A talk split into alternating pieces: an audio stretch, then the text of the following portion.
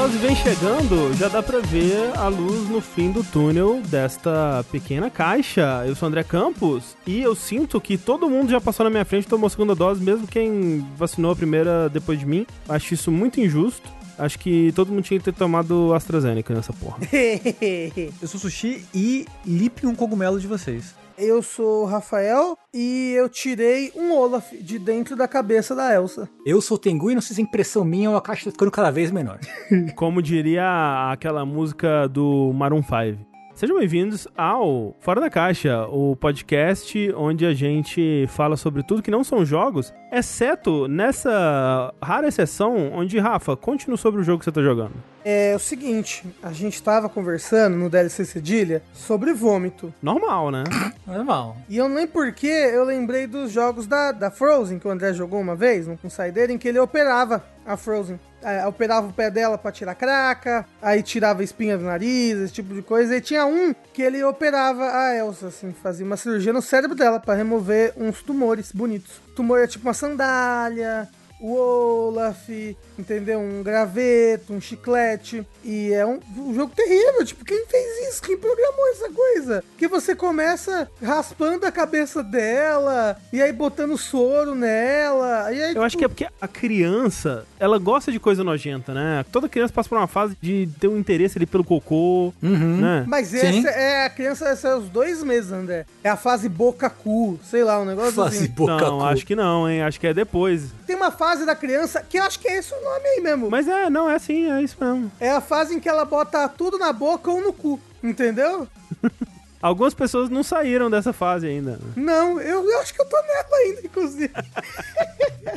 eu acho que esses jogos, e assim como tem esses canais do YouTube também, que eu acho que hoje em dia o YouTube ele deu uma limpada, assim, pra eles não terem tanto destaque mais, mas era aqueles canais que faziam as sketches do cara fantasiado de Homem-Aranha, e aí ficava grávido, o Homem-Aranha ficava grávido, aí ele saía com a Elsa, assim, e aí os dois casavam e tinham filho. E aí, esse tipo de coisa, não, eu não consigo pensar que, assim, um pedagogo, um especialista em crianças, não sei, sabe? Não consigo pensar que alguém falou, putz, é isso que criança gosta, um psicólogo, sei lá. Eu consigo só pensar que é coisa de algoritmo, assim, tipo, eventualmente alguém percebeu que se tem alguém grávido e um, um Homem-Aranha no vídeo, dá mais clique. Aí, tipo, vamos tentar colocar um Homem-Aranha grávido? E aí deu clique pra caralho. Putz, a criança gosta disso. É, pode ser igual era no quadrinho nos anos mil, que tinha, ah, tem que ter macaco, porque macaco vende. Exato, é, é tipo isso, é a versão tipo. algoritmo disso aí. Eu mesmo compro tudo que tenha macaco, porque eu acho que a gente tem que honrar os nossos ancestrais. Isso é verdade. Mas, pô, tem que, mas você vê que até antigamente, assim, você tinha aí o expoente dos quadrinhos que era Gangue do Lixo. Gangue do Lixo. Quem lembra do álbum Gangue do Lixo? Uhum, uhum. Né? É o... Como é que é? Pale Kids, como é que é? Garbage, Garbage Pale, Pale Kids, Kids, né? Isso. Em inglês, é. Isso não era o pessoal que aterrorizava lá a cidade do André? Essa é da Baratinhas. Baratinhas. Ah, baratinhas. Gangue dos Baratinhas. Se você for ver a Gangue do Lixo e os Baratinhas, né? Normalmente estão sempre acompanhados um do outro, barata e lixo. É, verdade. Mad tinha muita coisa meio, meio, meio escatológica, Suja, assim, né? né? É, Suja, sim, com certeza. É. E tinha aqueles jogos do Newgrounds, assim, que era alto sangue. Sim. Uns órgãos voando, umas paradas assim, sabe? Ah, isso daí é Mortal Kombat, isso daí. É, tinha muito brinquedo também, que era... Ah, o negócio sai catarro. Ah, Hoje em dia tem o, o, os bonecas que faz cocô, sabe? Não, não, isso tudo bem. Eu lembro que, eu não sei se ainda existe, mas eram uns bonecos que eles vinham sentadinhos assim com a bunda de fora. E dentro deles tinha um, uma geleia marrom. É, então. E aí você apertava, mas era um boneco escroto, assim, ah, é uma criança escrota, tipo as crianças da média, sabe? Uhum. E aí você apertava e aí saía um toletão de bosta, assim, do cu dele, mas quando você soltava, entrava de volta o toletão de bosta, que era uma bosta elástica, assim. Entendi. Ah, tá. E tinha um desses também que eles tinham cheiro de coisas horríveis. Tipo, ah, esse daqui é, tem cheiro de pum, esse daqui tem cheiro de fascismo, esse daqui, sabe? E aí vários cheiros terríveis pra você. Uhum. Ah, eu tava pensando agora na logística do bebê que faz cocô, no caso, o, a boneca, uhum. não o bebê de verdade. Não, porque o bebê de verdade não tem logística, ele só faz, né? É. Não, é, qual é a logística do cocô do boneco? Porque do Rafa, que ele apresentou, faz sentido, que é algo que nunca sai do brinquedo de fato. Ele só aperta, sai um pedaço e você solta e volta para dentro. Porque se você tem que alimentar o boneco com alguma coisa pra sair, o que que você alimenta? Mas é isso mesmo, é porque eu já vi um que é, é, é assim, ele vem com uns saquinhos com uns pozinhos, assim. Isso. Aí nas costas do bebê você põe uma parada, fecha, beleza. Aí você pega o outro pozinho e prepara com água, tipo num pratinho de brinquedo que tem. Aí você dá pro bebê aquilo na boca, ele tem alguma coisa ali na boca que pega a parada. E quando ela cai no, no que seria o estômago, ele entra em contato com a outra parada e forma uma coisa que parece uma bosta. E aí ele caga a bosta. Na época que eu era criança, tinha uns, umas, umas mais baixa renda, que esse negócio de química que era Ah, tipo... não, com certeza. Você também, acho que você botava um negócio nas costas do boneco, mas era já o cocô. Ah, tá. Era, era umas bolinhas era umas bolinha marrom que você botava atrás. Cocô de coelho. Aí você fingia que dava comidinha pra ela numa colher, e aí depois você apertava, sei lá, a barriga e saiu o cocô, as, as pílulas de bosta.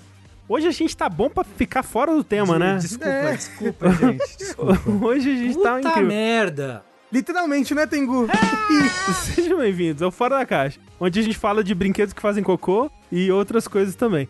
É um dos podcasts que nós temos aqui, dentre vários, né? Que são possibilitados graças a pessoas como você, que vão lá nas nossas campanhas do Patreon, Padrinho, PicPay ou Consome na Twitch, fazem o seu cocô mensal ali, né? em forma de dinheiro ali, a partir de um real já fazem toda a diferença.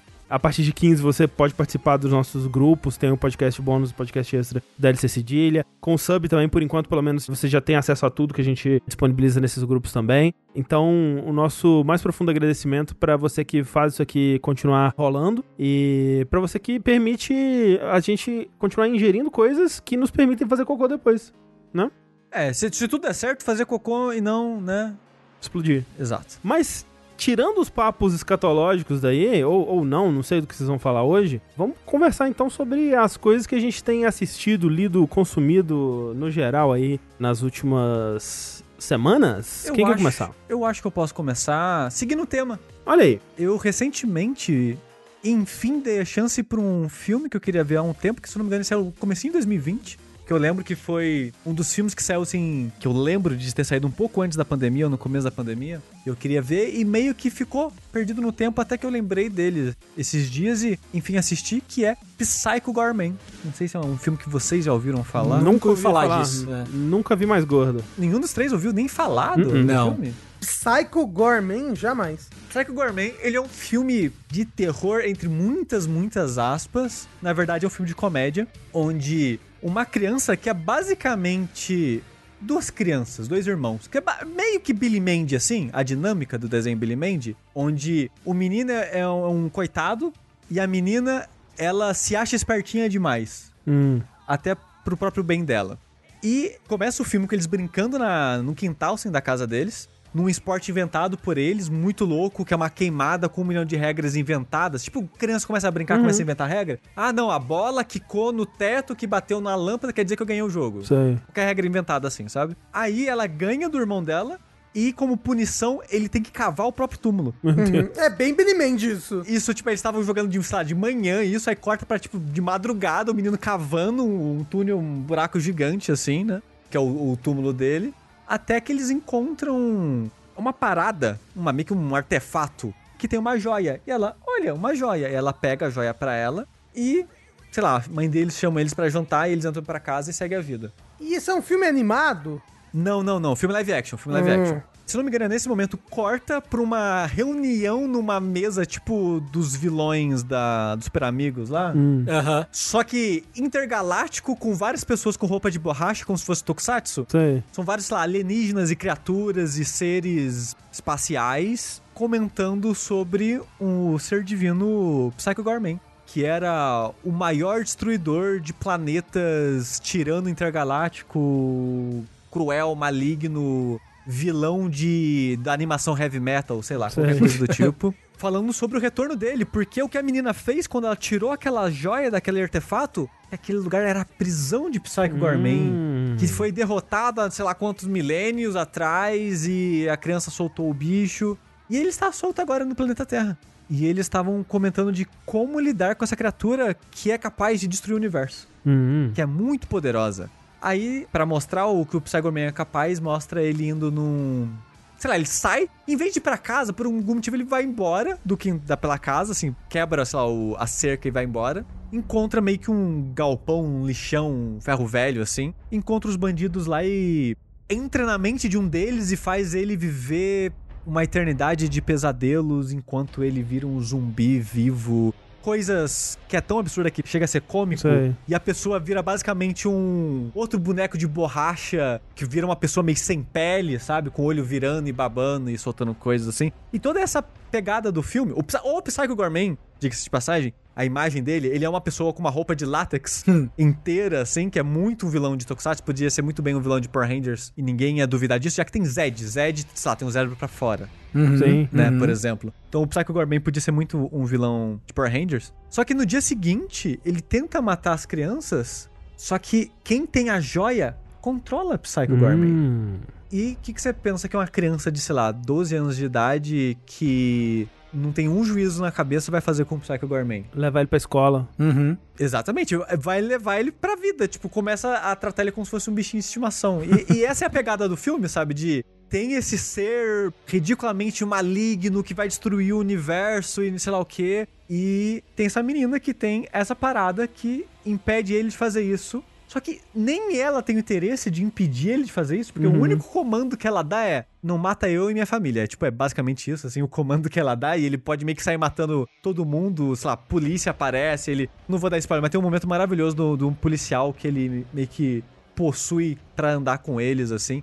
Tem um melhor amigo dos dois irmãos, que ele, ele é apaixonadinho... Não, a menina é apaixonadinha nele. E eu não lembro o que, que acontece, o que, que ela fala pro Psycho Gorman. O Psycho Gorman transforma ele num cérebro. E ele vira, ele vira um cérebro gigante com olhos. E é isso, vira tipo aquele cérebro do Bloodborne, Sei. com tentáculos. Aí tem uma série de montagens de dias divertidos com o Psycho Gorman, tipo jogando basquete com o Psycho Gorman. É o cérebro com os tentáculos, assim.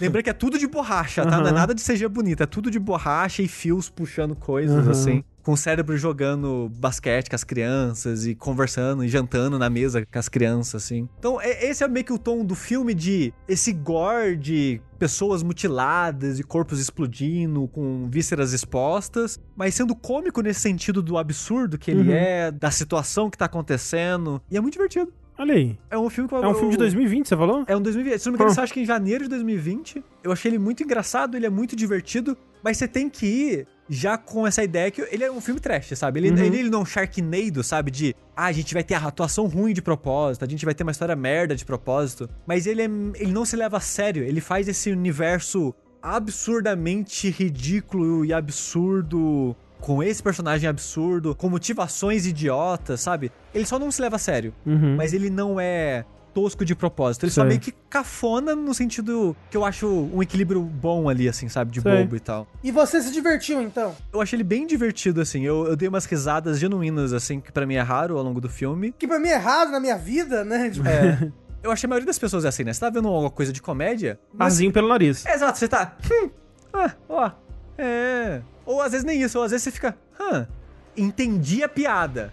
Entendi, hein? É. Olha, essa piada aí eu entendi, hein? Ela Mas- foi absorvida. Exato. Não, não, eu rio bastante. O, o André que é a pessoa que ele só ri depois. Quando ele lembra do filme depois, nos podcasts, aí ele ri. É. É. Só assim Que mesmo. nem a gente gravando o Reject lá do anime de comédia. Isso, é. Eu não sei, eu- é um filme que. Quando ele saiu no começo de 2020, ele já tava na, numa parada que já tava meio que numa moda de filmes de terror com essa estética anos 90 ou anos 80, que é tipo muito rosa, muito roxo. It Follows. Exato. Com fontes anos, anos 90 e tal. Que já tava meio que trailers e anúncios e lançamento muito próximo de, sei lá, aquele A Cor que Veio do Espaço. Uhum, uhum. Do Nicolas Cage, Sim. que tem toda essa estética Sim, também. O filme Mandy, Uhum. que saiu um pouco antes do Psycho Gourmet, mas que também tem essa estética, que o Mandy é ótimo, por sinal. Então ele tava nessa leva de filmes ou estéticas de filmes de terror, com essa pegada visual anos 90, 80, com a trilha sonora também nessa pegada. E esse ar meio cômico dele, eu fiquei, ah, pô,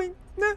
Filme trash pra ver de vez em quando assim é legal. E de fato, foi bem divertido. Eu acho que não tem uma maneira legal e oficial pra Ah, ver ele no isso. Brasil. Eu acho que não tem nem legenda em português dele, infelizmente.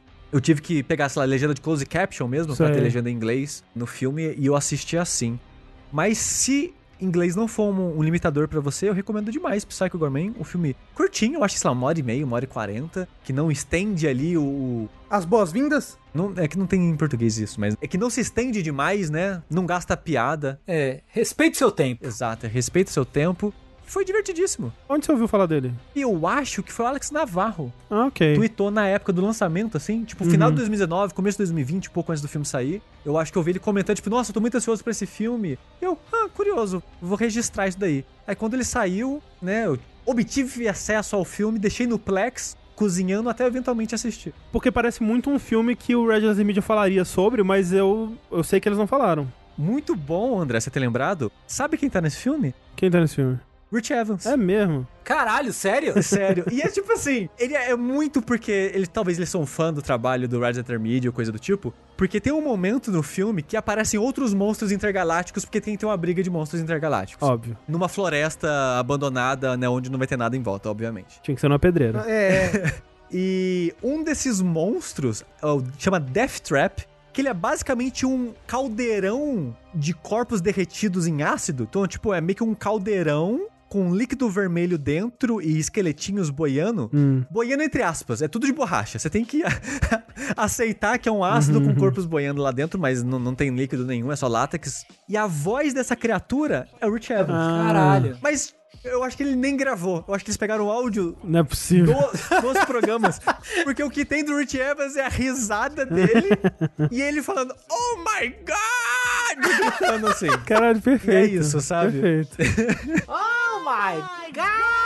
Então eu não duvido que eles só falaram, oh, a gente pode pegar sua voz lá? E pegaram.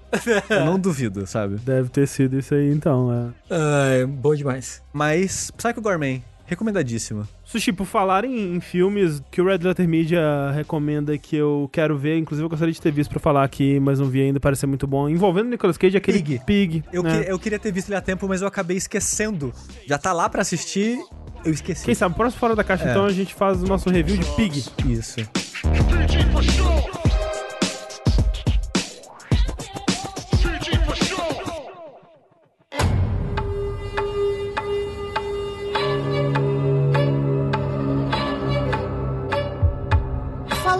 Em filme de terror, lembra que gente- na semana passada, Sushi, a gente falou do 1900 e... Rua do Medo. E aí a gente falou, pô, vamos ver um outro aí que tá na Netflix, um clássico filme de terror. Ah, eu vi ele também. Você viu? Vi, vi, vi sim. Eu vi também e eu só queria falar rapidinho dele que... É mais ou menos. É um filme mais ou menos, eu não acho que é tipo, nossa, assiste lá que é filmão. Não. É, sem dar spoilers do filme, o filme ele quer fazer uma brincadeira com filmes, tanto que o nome do filme é um clássico filme de terror. Então, mas aí que tá. Isso daí, você falar isso, que nem, se não me engano, tava na, na descrição da Netflix, assim. Ah, esse filme é uma mistura de filme X com filme Y. Você falar que ele quer brincar com filme já é o spoiler maior do filme. Mas eu acho que isso não estragou o filme pra mim. O que seria o plot twist, entre Uhum. aspas, disso, é algo que já era esperado pela minha parte. E quando acontece, a satisfação não veio pelo twist em si. Foi como o twist aconteceu e as Ah, coisas que acontecem depois dele. Pode parar aí. Aviso de spoilers, eu quero saber qual que é o twist. Aviso de spoilers de um clássico filme de terror. É. Que é um filme que eu não recomendo no fundo, assim. É um filme legal, mas Psycho Gourmet é mais divertido, por exemplo, pra mim, assim, sabe? Não, assim, esse filme ele não quer ser divertido, que nem o Psy Gourmet. Não, Ele não. quer ser de terror, ele quer... Nossa, você vai pensar, André, depois que você vê ele, hum... Uhum. E o que que é? Tipo, ó, tem essa menina e ela tá indo viajar pra algum lugar pra fazer um aborto. E ela vai num aplicativo de carona com X outras pessoas e o motorista. E o motorista já começa, ah, tô filmando aqui pro meu Instagram, hahaha. Aí no meio da viagem eles batem e eles vão parar do nada nessa cabana, em que coisas estranhas começam a acontecer e pessoas começam a morrer. E no final das contas era tudo. Uma pegadinha do Instagram. Não era uma pegadinha, era tipo. Era um set de filmagem. É porque é importante dizer que o filme é italiano Aham. e ao longo do filme eles vão brincando com máfia. Tipo, ah, não sei. Talvez lá na Itália é comum brincar com máfia, não sei, igual é clichê falar de máfia italiana aqui, não sei. Mas de qualquer forma, ao longo do filme algumas vezes é citado a máfia. E no final do filme é isso. A máfia, ela sequestra pessoas basicamente e grava snuffs Ah, e vende os snuffs. ok. E é isso. E as pessoas foram sequestradas e estavam gravando o que tava acontecendo com as pessoas e tal. Mas aquilo era, era a primeira vez que eles estavam fazendo aquilo, né? Era a primeira? Era, era a primeira vez que eles estavam fazendo. E sei lá, e eu, eu achei o final tão. ah. Então, a parada é que ao longo do filme ele faz referência aos outros filmes de terror, porque como muito do que tá acontecendo ali é controlado pelo cara que é da família mafiosa, que um dos que estão ali faz parte da máfia, né? E ele que é o diretor do filme entre aspas, tudo que acontece é meio que guiado por ele. Tanto a situação no trailer durante a carona, porque ele tá lá, né, meio que gerando assuntos, guiando a conversa, ou até mesmo na situação onde tá no set de filmagem e ele tá controlando tudo, tem referências a outro filme de terror. E meio que vai passando por eras, mais ou menos, de filme de terror é, igual A Rua do Medo, e chega uma hora que eles querem referenciar Midsummer, Hum. e chega a ser cômico. É muito ridículo. De tão fraca que é a, a situação que tenta gerar, porque eles pegam a, a última sobrevivente e, sei lá, pregam ela na cadeira e colocam ela numa mesa de jantar gigante, assim. Ela numa ponta, na outra ponta é a mãe do diretor do filme, que é a chefona da máfia, e tem uma situação meio que de culto acontecendo, porque as pessoas. Tem várias pessoas na mesa, sei lá, umas 50 pessoas na mesa, sei lá. Que é meio que uma vila de pessoas no interior da Itália que a máfia é quem alimenta. Tipo, são pessoas pobres, sei lá, que a máfia que alimenta eles e eles são meio que capangas da máfia por causa, tipo, uma, uma parada assim. Eles meio que cultuam a máfia. E é toda uma situação meio que não faz sentido, sabe? Fica, quando você vê que é a máfia, toda essa ideia do culto, a, a maneira. Eles tentam meio que replicar a relação do Midsummer e meio que não Sei, funciona, sei. sabe? É muito, eu achei muito engraçado. Mas a parada é do plot twist, quando a menina se liberta, pra mim é muito satisfatório. Porque ela sai matando todo mundo da máfia. Hum. Não todo mundo, mas principalmente o diretor. E é muito satisfatório, é muito gostoso quando isso acontece. Ah, isso é tipo nos últimos 10 minutos do filme e depois ela sai ali na praia e aí fica todo mundo filmando ela, aí ela ah, vai andando em direção à água. É, no final do filme ela foge, acha uma cerca, passa da cerca e é uma praia. E é uma praia com pessoas, né? Tipo, é uma praia. Aí ela tá toda ensanguentada, fudida, machucada, foi crucificada e o caralho a quatro. Aí ela entra na praia, na, no mar, assim, e acaba o filme. É, tipo, é, é, é, é- sei lá, é fraco. No final das contas, é fraco. Simbologias, Ti. Simbologia, É, simbologia. porque agora É. ela não vai mais abortar o filho, porque, sei lá, eu não entendi. Porque o mar é o berço da vida, Ti. Uou, Exato, não, e aí, tipo, isso. simbologia porque tá todo mundo só filmando ela ao invés de ir lá ajudar, entendeu? É porque tem essa parada também do filme de terror e que as pessoas só querem assistir o sofrimento. Tem uma parada dessa também no filme que eu tinha esquecido. blá, blá, blá, blá. Aí quando o filme acaba, o filme que você tava vendo era alguém vendo um filme na Uou. Netflix. Uou! Chamada, tipo, Bloodflix. É, Bloodflix, É, é. e aí a pessoa vai lá e escreve um review negativo sobre o filme. Tem isso mesmo, você tá de sacanagem. Tem, é Ah, sério. meu Deus. É. É. E aí dá um zoom out de novo e é um youtuber fazendo um review, falando, explicando pra Isso, você. isso. Olha, isso aqui foi uma alegoria, né, aos tempos modernos. São quatro brancos falando num podcast. É. É, e o público geral parece não ter gostado muito do filme por causa do plot twist. Que falaram Entendi. que, ah, nossa, que sem graça era isso então, que tava acontecendo. Ok. Eu acho a parte mais interessante do filme, não que salve o filme pra mim, mas é um filme ok. Mas não vale a pena, não.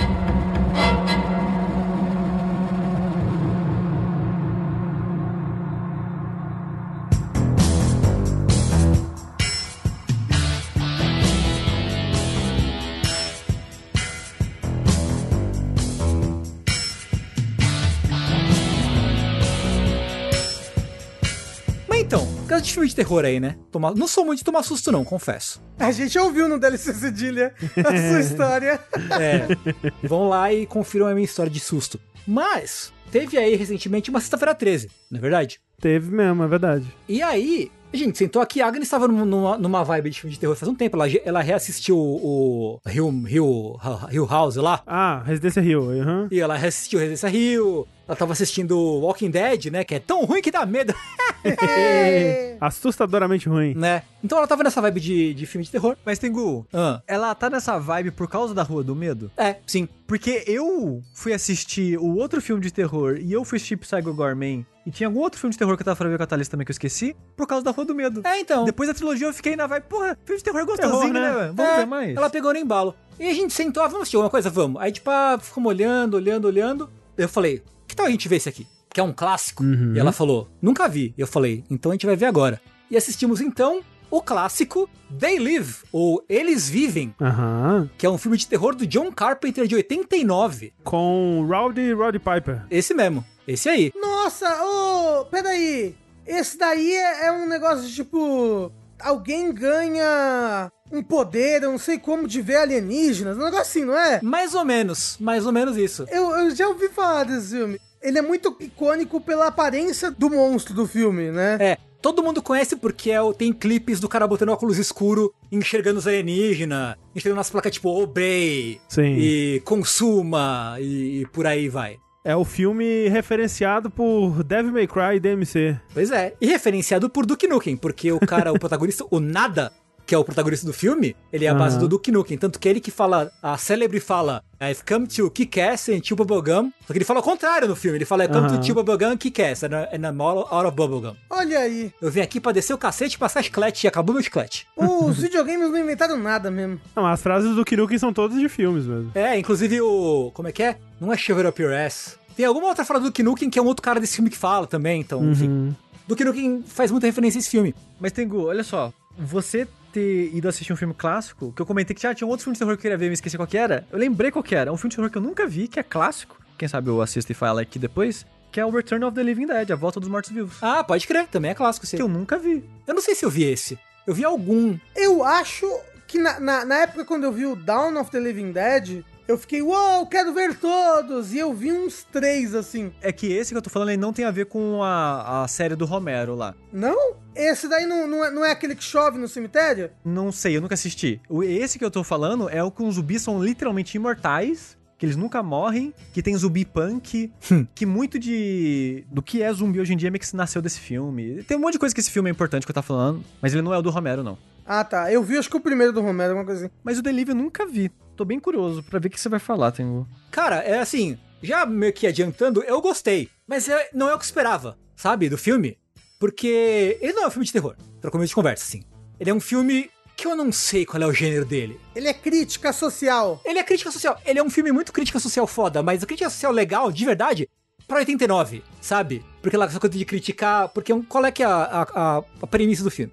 Tem esse cara que é o nada, que ele tá desempregado, ele chega na cidade nova, ele vai procurar emprego, tá todo mundo fudido, ele vai morar com um monte de, de sem teto, ele arruma emprego numa, numa construtora, numa empreiteira, e aí o cara se recusa a pagar ele, não tem onde dormir, enfim. É uma sociedade em que todo mundo é miserável, todo mundo, né, é- não é, é. É o nosso mundo, né? Todo mundo miserável é, pois é. muito desemprego, a galera não tem dinheiro, a galera se fudendo pra ganhar a vida, não sei o quê. E aí, lá no, na comunidade onde ele, onde ele fica passando a noite, tem uma galera que assiste TV.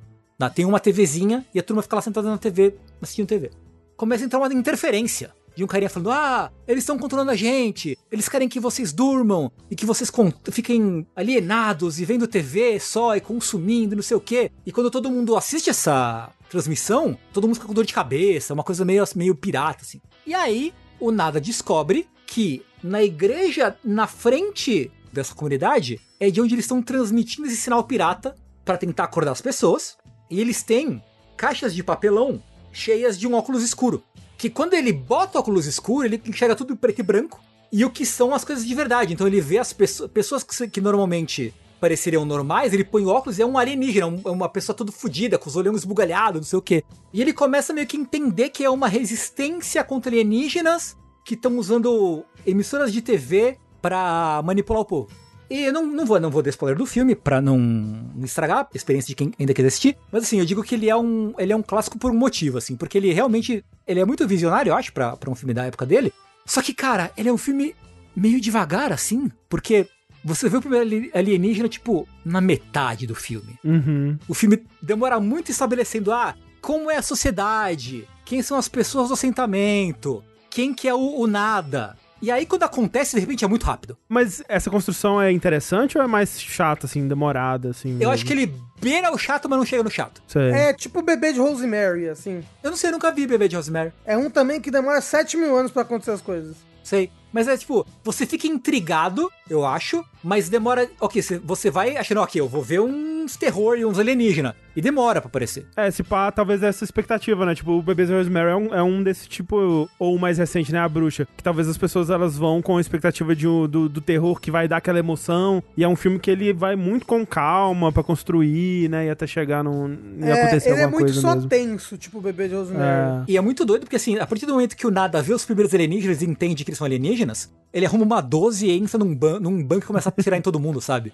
É meio cômico, assim, na verdade, em alguns momentos. Tem uma cena em que, tipo, tem um cara da obra, que é amigo dele, que é quem convida o Nada pra ir morar lá com o sem-teto, e o Nada quer que quer convencer o cara a botar o óculos. Ele fala, bota o óculos! Ele, não, sai daqui, porra! Ele bota o óculos! Ele, não, não vou pôr! Eles começam a brigar. Vira uma luta de wrestling num beco, assim, na rua. Eles começam, tipo, bater a cabeça na parede, socar. Caralho. Eles ficam, tipo, 10 minutos brigando, assim.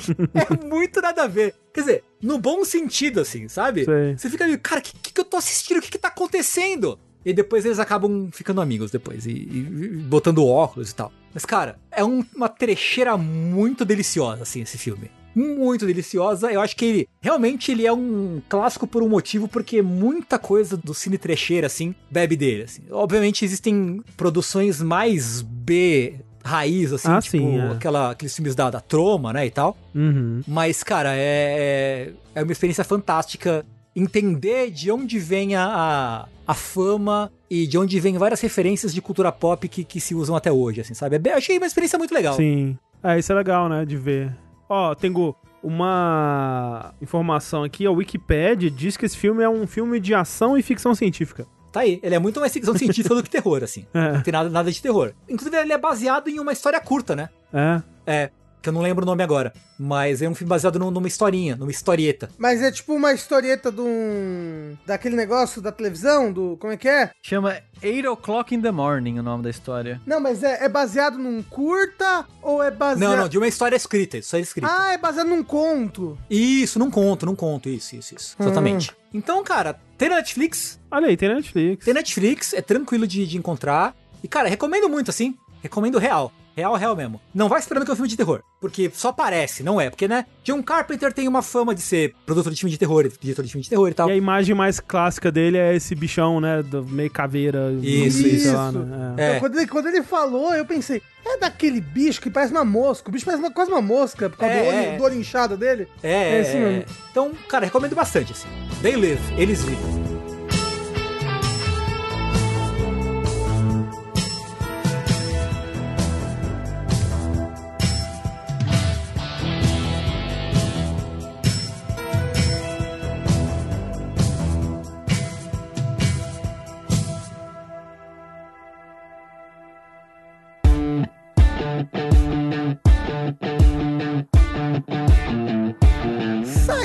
Terror indo pro que poderia ser um horror, mas felizmente não é, eu gostaria de falar aqui de O Esquadrão Suicida. A turminha do suicídio. Isso! É o Twitter, né? Em épocas mais depressivas. E não confundir com Esquadrão Suicida. Ah, é Exatamente, não confundir com o Esquadrão Suicida. Por quê? A DC, ela às vezes, ela, né? Ela. A DC não, né? A Warner, né? Quem, quem mantém os direitos aí dos filmes da DC no cinema. E é dona da DC também, né? É, é verdade. ela resolveu fazer um filme do Esquadrão Suicida uns anos atrás, assim. Aí nós tem esse grupo aqui, ó, Esquadrão Suicida, que é um bando de vilão que eles estão tipo na prisão e alguém tipo, olha, vocês têm que fazer essa missão aqui pra gente, nós do governo, e eles vão lá e faz. E é um filme horrível, o primeiro Esquadrão Suicida, o apenas Esquadrão Suicida.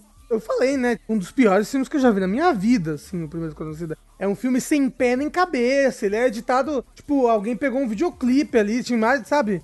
Eu lembro que chegou um momento do filme que eu estava triste. Eu estava, eu estava deprimido, eu estava triste quando eu estava vendo Esquadrão Suicida, o primeiro. É, alguém viu o primeiro Esquadrão Suicida? Eu vi, eu vi no cinema, inclusive. Eita. Nossa. Por isso que o André tá assim. É verdade, meus pêsames. André, tem um momento em que eles resgatam a Amanda Waller. Sei lá, é esse o nome dela? Amanda Aham, Waller? Sim. E aí ela pega um helicóptero, e aí o helicóptero sai dando rasante no meio dos prédios, jogando foguinho pros lados, sabe? Aí tá, tá, tá, tá, tá, tá, tá, tá, tá. Você lembra disso? Não. Eu eu não lembro Do nada. de quase nada desse filme, na verdade. Do nada, eles tinham uma cena no trailer, Tengu, que era isso, cara, um helicóptero dando rasante jogando foguinho pro lado, assim, ao som de, de uma música do Queen. E aí eles tinham que botar essa cena no filme. Aí, tipo, eles resgatam uma pessoa refém, a refém vai embora no helicóptero dela, e aí o helicóptero do nada começa a dar rasante e soltar fogo. Assim, tananana, e aí alguém joga um lança-míssil no helicóptero, o helicóptero cai. Legal. Bacana. Mas olha, é um filme que ele sofreu muito por conta de estúdio querendo decidir o que, que o filme deveria ser. Exato. Baseado no que tava fazendo sucesso na Marvel na época, né, e tal. Então é um filme que, inclusive com o sucesso aí do Zack Snyder, né, o Snyder Cut e tudo mais, começaram a tentar subir aí um higher cut do Esquadrão Suicida, sabe? Porque é um filme também que ele foi muito mexido pelo estúdio, assim. Sim. Algumas pessoas acreditam que em algum momento existiu um filme bom ali dentro, sabe? Talvez, talvez em algum momento existiu ali um filme que fizesse sentido. Porque o corte final realmente você não entende o que tá acontecendo. Parece um bando de imagens aleatórias coladas ali. Você fica. Ah, por quê? Mas bem, o Esquadrão Suicida é diferente disso. O filme, O Esquadrão Suicida. Ele, ó, só pelo nome, né? Ele é basicamente um reboot.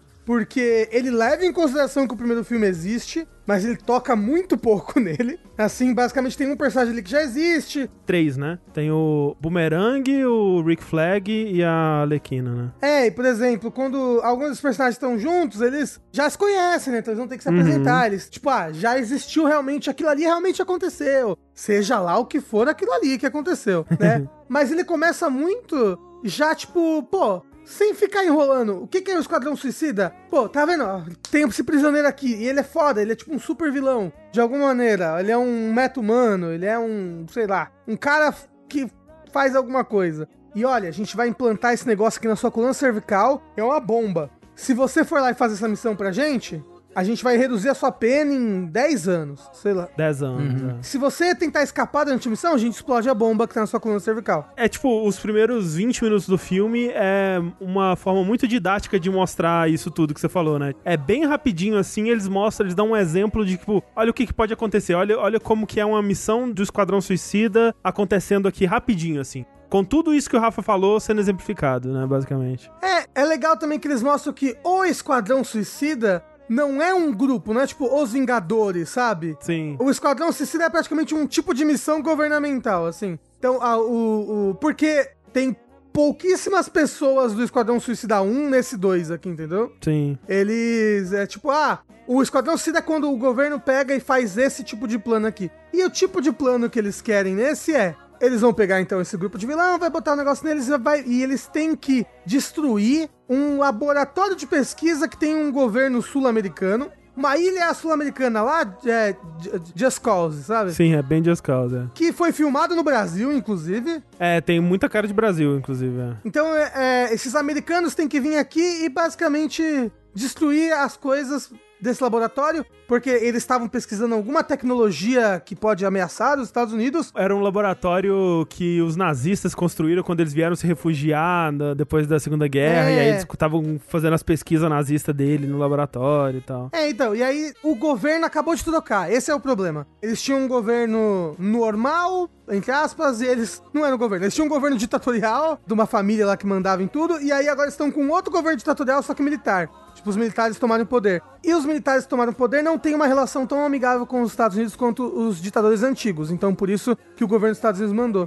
E quando começou e tudo mais, em vários momentos do filme isso ainda me incomodou mesmo, ele tratando muito bem, acho que dessa premissa, eu fico um pouco assim com americanos indo em outros países matar a fauna, a flora e as pessoas locais. Uhum. É, não, mas é total isso, é. Inclusive, eu acho que eles fazem muita questão de mostrar que, tipo, as pessoas que esses americanos brancos e loiros estão matando são pessoas de cor, né? Pessoas simples e pobres, né? E eu acho que é intencional, sim. Então, mas é porque. ah, Mas aí você tem um negócio, ah, eles são vilões. Mas tem um momento em que eles matam muitas pessoas. E aquele momento me, me, me deixou incomodado pro resto. Porque no final aquele momento foi só comédia, entendeu? É que o filme, ele é, ele é bem, né, esse humor negro, assim mesmo. É, então, mas eu, eu, eu, eu particularmente não gostei desse momento. Do resto, nossa, como ele é um filme melhor que o primeiro, em questão de personagens, histórias, os personagens são muito bons, a Arlequina tá ótima nesse filme. Tem um personagem que ele é um tubarão humano, o, o Tengu. Uhum. E ele é, sei lá o nome dele, Namur, não sei. É algum nome de. de Ah, é, ah, não, não, olha só. O nome dele é Nanaue, que é interpretado pelo Sylvester Stallone, Uhum. inclusive, mas não dá pra saber isso. e ele é um personagem tão bom. Ele é um personagem tão bom. Ele é tipo um bebezão gigante, só que ele come pessoas, ele gosta. E aí, tipo, ele. Ó, posso comer essa pessoa aqui? Ah, Nanaue, tudo bem. Ele é uma mistura do Groot com o Drax. Ele é uma mistura de Groot com o Drax. É, só que ele é uma máquina de matar, né? E ele tomou o gosto pela carne humana. E esse é um problema, sabe? Sim. Então tem essa equipe toda, que eu vou tentar não falar mu- muito da equipe, mas tem o John Cena, tem o Idris Elba, é bem bacana. Que cada um tem poderes variados e as personalidades são legais e bem escritas e tudo mais. E excelentes cenas de ação, assim, tipo, com super-heróis e coisas absurdas e prédio caindo e... No geral, acho que um dos melhores filmes da DC. Tem gente já considerando até o melhor filme da DC até agora. É, o que não é uma barra muito alta. Eu, se pá, acho que é, sim. Você passa, acha que é o melhor filme da DC, André? Eu acho que sim. Acho que melhor... Eu prefiro ele até do que o... O Coringa lá, o Joker. É, é que eu, eu não gostei, né, do Joker, então Ah, difícil ok. falar. Ah, eu gostei, eu gostei bastante. Antes, talvez, eu diria que o Joker era o meu favorito. Mas ele a- faz parte dessa. Ah, mas é filme da DC, né? Ah, ok. É, ele não faz parte do DCU, né? Ah, mas o que que é o DCU, né? Mas se for aí, você vai até aonde nessa história? Você vai até os filmes do Nolan? Eu acho que dessa onda recente aí. Eu acho que cronologicamente, se você tentar fazer sentido na cronologia do DCU, ele é meio confuso porque. E a Arlequina do Aves de, Roupinha? Sabe? Esse filme se passa depois ou antes do Aves de Roupinha? Porque ela acaba de um jeito naquele filme, ela teve um outro arco ali. Eu ainda acho que meu filme favorito é Aves de Rapina. Mas esse é com certeza o segundo, assim, eu tô, tô até com vontade de reassistir. A, a comédia dele é boa, apesar de ter algumas coisas que, como eu falei, que incomodou. Eu acho que ele é bem consciente da história que ele tá contando. Ele até, olha só que loucura, ele até já tá fazendo ligação com séries futuras da DC aí. com a série do Peacemaker que vai ter. Ele, no geral, um excelente filme. E acho que sem entrar em spoilers, eu não sei se eu consigo falar mais dele profundamente. Eu quero saber, Rafa, Hum, da menina rato, que a internet ficou com tesão nela o tempo todo. Seria desse filme aí? é, Ela é bem legal. Ela é a caça-rato. É uma boa personagem e o poder dela é bem legal também, assim. O poder dela é o poder do daquele jogo lá, como é que chama? O É Ratcatcher. Ratcatcher 2. Ratcatcher Do 2. Plague Tale? Plague Tale, isso aí. O poder dela é o poder do Plague Tale. É, ela chama os ratos, tudo. Top. É interessante, assim, tipo, ele é um filme que tem um cast bem grande, né? De personagens, de, vamos dizer, protagonistas, assim. E de nomes, assim, né? De atores, né? É, e até ele faz uma coisa muito legal que, né, já ficou bem claro desde os primeiros trailers, assim, que é aquela coisa que ele abraça mais essa, essa ideia do Esquadrão Suicida, que é realmente, cara, você não sabe quem vai viver. Tipo, eu fui pra esse filme tendo algumas ideias de, ok, esse personagem provavelmente está salvo até o final do filme. E alguns desses eu tava errado, mesmo assim. Olhando do- de um ponto de vista bem meta, assim, tipo, ó, esse personagem tem muita cara de que vai viver até o final, sabe?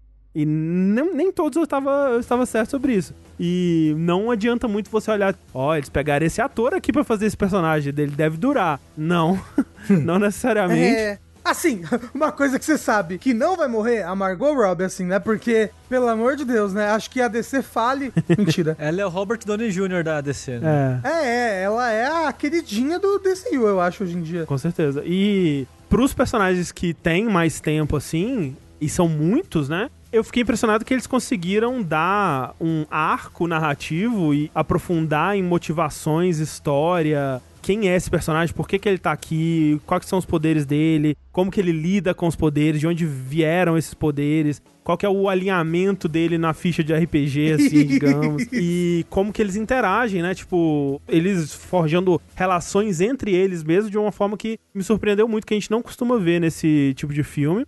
E a ameaça, né, do filme, o vilão, assim, é bem diferente também pro, pro que a gente costuma ver pra esse tipo de filme. Tipo, a maioria desses filmes, o combate final, ele costuma ser uma loucura de CG e poderes e explosões e tudo mais que não faz muito sentido. E não que o final desse filme não tenha muito CG e explosões e coisas desse tipo, mas a resolução, ela tá muito amarrada ao desenvolvimento emocional dos personagens. Então, quando ela acontece com esses personagens conseguindo concluir o arco narrativo deles, é bem satisfatório, assim, tipo, não é tão vazio quanto costuma ser. A resolução desse tipo de É, filme. tipo, como eu falei, no geral, o roteiro é muito bem amarradinho. É. Inclusive, uma coisa que eu gosto bastante, que eu gostei, foi da própria Arlequina, porque ela, a Arlequina, eu acho que ela é uma personagem difícil de se lidar, Uhum. porque o negócio dela, o superpoder da Arlequina é que ela é doidinha. Ai, eu sou doidinha, she's so Hum. crazy, I love her. E ela, ela bota ervilha congelada na cabeça. Uhum. Esse é o superpoder dela. E eu acho que eles conseguiram fazer uma, uma, uma Arlequina doidinha no ponto certo, que você realmente fica, opa, é, né? Nossa, ela é doidinha é mesmo. do- Só que ela é doidinha num nível que até dá um pouco de medo de vez em quando. E ao mesmo tempo, ela é muito atlética. Ela tem um- uma cena de ação ali na, na metade do filme É bem boa. que é muito boa. É muito E é, e é legal. visualmente muito legal, né? A cena Sim. inteira, assim. O Joker daquele ator escroto, ele é desse universo. O Jared Leto, ele é desse universo, é. Mas ele não aparece nesse filme. É, o Joker do Jared Leto aparece no primeiro Esquadrão Suicida, né? Sim. Ele não, não tem por que aparecer no Primeiro Esquadrão mas ele aparece. Aliás, ele não teve por que aparecer em nenhum dos filmes que ele teve até agora, mas é. Inclusive, o, o James Gunn, que foi o diretor desse filme, né, do O Esquadrão Suicida, perguntaram pra ele por que que o Coringa não vai aparecer. Aí ele falou, porque não tem por que ele aparecer nessa história, não faz sentido. É. E aí ele não apareceu.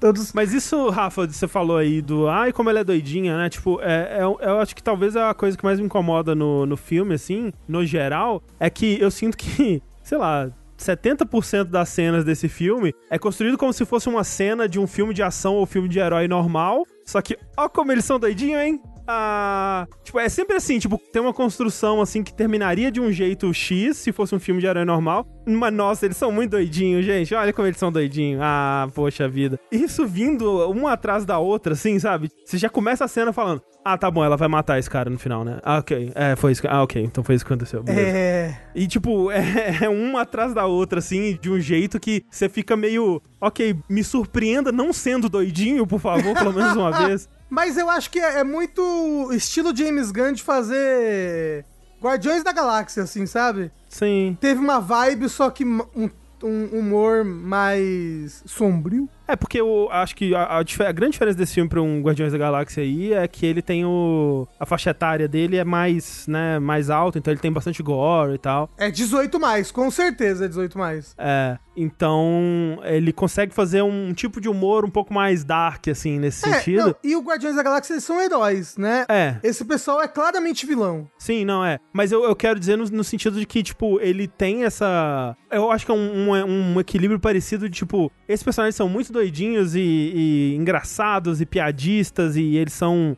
desajustados e claramente não são as pessoas ideais pra estar lidando com esse tipo de coisa e o humor vem muito disso, mas com um peso emocional também muito grande que funciona, né? Eu acho que tanto o Guardiões da Galáxia quanto o, esse Esquadrão Suicida, eles funcionam muito nesses dois lados aí. Só que realmente pra mim, eu acho que esses filmes de herói, no geral, com algumas exceções aí, mas eles têm muito desse problema com a frequência do humor, assim, e a- o tipo de humor. Ainda tem esse muito problema de, tipo, toda hora tem que parar pra fazer uma piadinha, sabe? Eu ainda, ainda sinto um pouco disso aqui.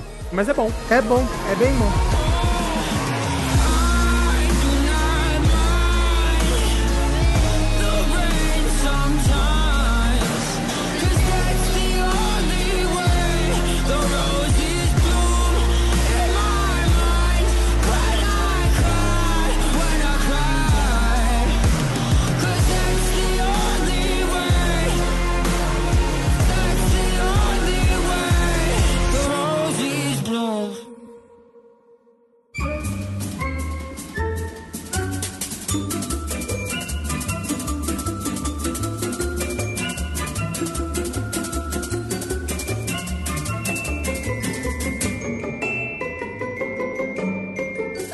Gente prosseguir com o Fora da Caixa, queria fazer uma. fazer aqui um momento de reflexão. No último programa, a gente comentou rapidamente a respeito de um programa aí de, de grande influência, né? Eu diria, importância cultural na TV, que é o Made in Japão. Ah, sim. O, um eu, clássico. eu ia falar o MMO, o reality show. O MMA. O que é um reality show se não um MMO da vida real? Não é? Eu acho também. Exato. da Record, do qual participa ele, Fred Rodjakoff e Ariano Cabeção. Segundos depois da publicação do nosso podcast, É, foi doido. começaram a chegar as mensagens. Não, pá, pá, aqui, ali, aqui, ali, mensagem aqui, ali, aqui, ali. Nosso querido Serginho estaria sendo mantido em cativeiro libertado de cativeiro domiciliar, Cárcere privado, né? cárcere privado, é a palavra correta, de uma clínica de reabilitação no interior de São Paulo. Pois é, fizeram uma denúncia, a polícia foi lá, soltou uma galera e no meio dessa galera tava lá ele, Cid Rondiakov até no cabeção, tava lá. Logo em seguida, primeiro que nos alarmamos, né? Porque, né? Sim. Uma figura tão querida aí.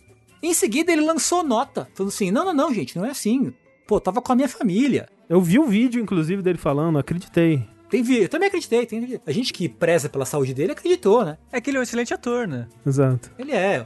Os cabeçolovers, né? Que Sim. somos. Do qual sou um, sim. né? Cabeçudos. Os cabeçudos, né? Pô, botou uma fé. Mas aí, André, Sushi e Rafa, hoje, no dia desta gravação, novas notícias vieram dando conta de que Serginho estava mentindo. Por quê? Por que Serginho estava mentindo? Porque a dona da clínica foi presa por manter não só ele, como vários outros, outros pacientes em cárcere privado. Caraca, né? E aí ele falou, pediu desculpas, né? Porra, uma pessoa pública aí, né? Pediu desculpas publicamente, falando, galera, desculpa, desculpa pelo vídeo, desculpa se eu não queria causar preocupação pra ninguém e tal, não queria poupar aí todo mundo. Então assim, feliz por Cabeção estar livre agora nesse momento, triste por ele ter passado por esse perrengue. Porra, que merda, né? Que situação. É um dos meus pesadelos de infância, isso aí. Quando eu, eu acho que eu, eu entendi o conceito de um hospício ou coisa do tipo, esse era o meu medo, que eu, iam me pegar, sabe? Na rua, assim. Uhum, Tipo, uhum. Ia, ia passar um carro e me pegar e me trancar num hospício. E era isso. Ou, mas você tá falando isso, mas a, a Thalissa, quando a gente tava conversando isso lá no grupo, ela mandou um link de um, uma coisa que acontece muito nos Estados Unidos, que são essas. É, a escola internato pra jovem encrenqueiro, sabe? Uhum. Que a, ge- a gente já viu em filme, já. Tipo, ah, Uhum. fulano foi terrível. ah, Fulano fumou cigarro escondido atrás da escola. Meu Deus, vamos interná-lo num colégio interno que na verdade é um acampamento no meio do nada. Ah, não, é, em filme é assim, ah, você não quer estudar não, menino? Então vou te mandar para o colégio interno. Isso. E mostrando como isso nos Estados Unidos é uma indústria da puta que pariu, assim, de pessoas, inclusive quem trouxe isso à tona recentemente foi a Paris Hilton, que contou que ela sofreu disso, que ela tava adolescente um dia, aí entraram no quarto dela, levaram ela embora, né, porque os pais mandaram, e o quanto ela sofreu nesses colégios internos aí, nesses... Eles têm vários nomes, né, mas nesses centros de reabilitação, e o quanto de pessoas que já sofreram abusos físicos, morais, sexuais nesses lugares e até mortes diversas que ocorreram de adolescentes. Que tipo, ah, a gente deixou o adolescente fazendo 150 polichinelos aqui, voltamos, ele tava morto, né? Deixamos ele aqui no sol, sem água, por 24 horas, ele morreu, olha que loucura. E pais que não sabem porque os filhos morreram dentro desses acampamentos, desses, dentro desses internatos. E como isso é uma indústria louca nos Estados Unidos de internar adolescente. É, não, o lance do, do, do Serginho aí era, era tipo isso, que era a instituição, né, continua cobrando da família ou de, dos responsáveis e tal pra manter a pessoa lá. A pessoa já decidiu que não quer mais ficar, mas a instituição não informa isso, né, pra, pra família e porque quer o mantém. dinheiro, né? Exato, vai, vai mantendo a pessoa lá. É. E no caso dele, nesses muitos casos, você- a- a- o, o interno ele é impedido de se comunicar com os familiares exato, tal, né? exato. é. O que é bem horrível. Não, é, um- É, um, é um sequestro, né? É, sim. Realmente. é, por isso que tem crime, por isso que é tipificado no Código Penal. Graças a Deus, né? Alguma É. coisa, pelo menos. Mesma coisa que eu fiquei triste é que trouxeram à tona com essa história do, do Eterno Cabeção uma série de stories que ele fez, acho que em 2018, É, 2019. nossa senhora. que ele tava tresloucado de alguma droga, provavelmente. Uhum. E ele gravou vários stories, assim, no quarto, tipo, vendo o jornal, deitado na cama, falando muita merda. Muita merda. Porra, cabeção. É, eu espero que ele esteja melhor hoje em dia, que É. esse tratamento aí tenha ajudado de alguma forma, né? Pois é, não, mas que é foda, né, cara? Você imagina, tipo, essa galera de, de TV global, né? Ah, é. Uhum. O tipo de pressão psicológica que essa galera tem, assim, né? Tudo bem, não, pô, os caras são tudo ricos, não sei o quê. Mas, cara, ainda mais uma pessoa que, de repente, não consegue manter o mesmo nível de... de... Status, É. né? De, par- de status, né, de participação em novela, em não sei o que, não sei o que lá. Não, e ele, ele tem tipo a nossa idade, assim, ele é um pouco mais velho, talvez uns 4 anos mais velho que eu e o Tengu, assim, sei lá. É, por aí, não é muita coisa não, é. E na época que eu vi ele na, na Malhação, eu era criança, sabe? Então, a, a idade que ele devia ter e como que isso fode a cabeça da pessoa também é foda, né? Pois é. Então assim, a gente brinca, mas de verdade a gente quer o melhor pro Eterno Cabeção. E não façam isso com seus parentes, pelo amor de Deus. Não, não interne ele em lugares potencialmente de tortura Caralho, física ele é- e psicológica.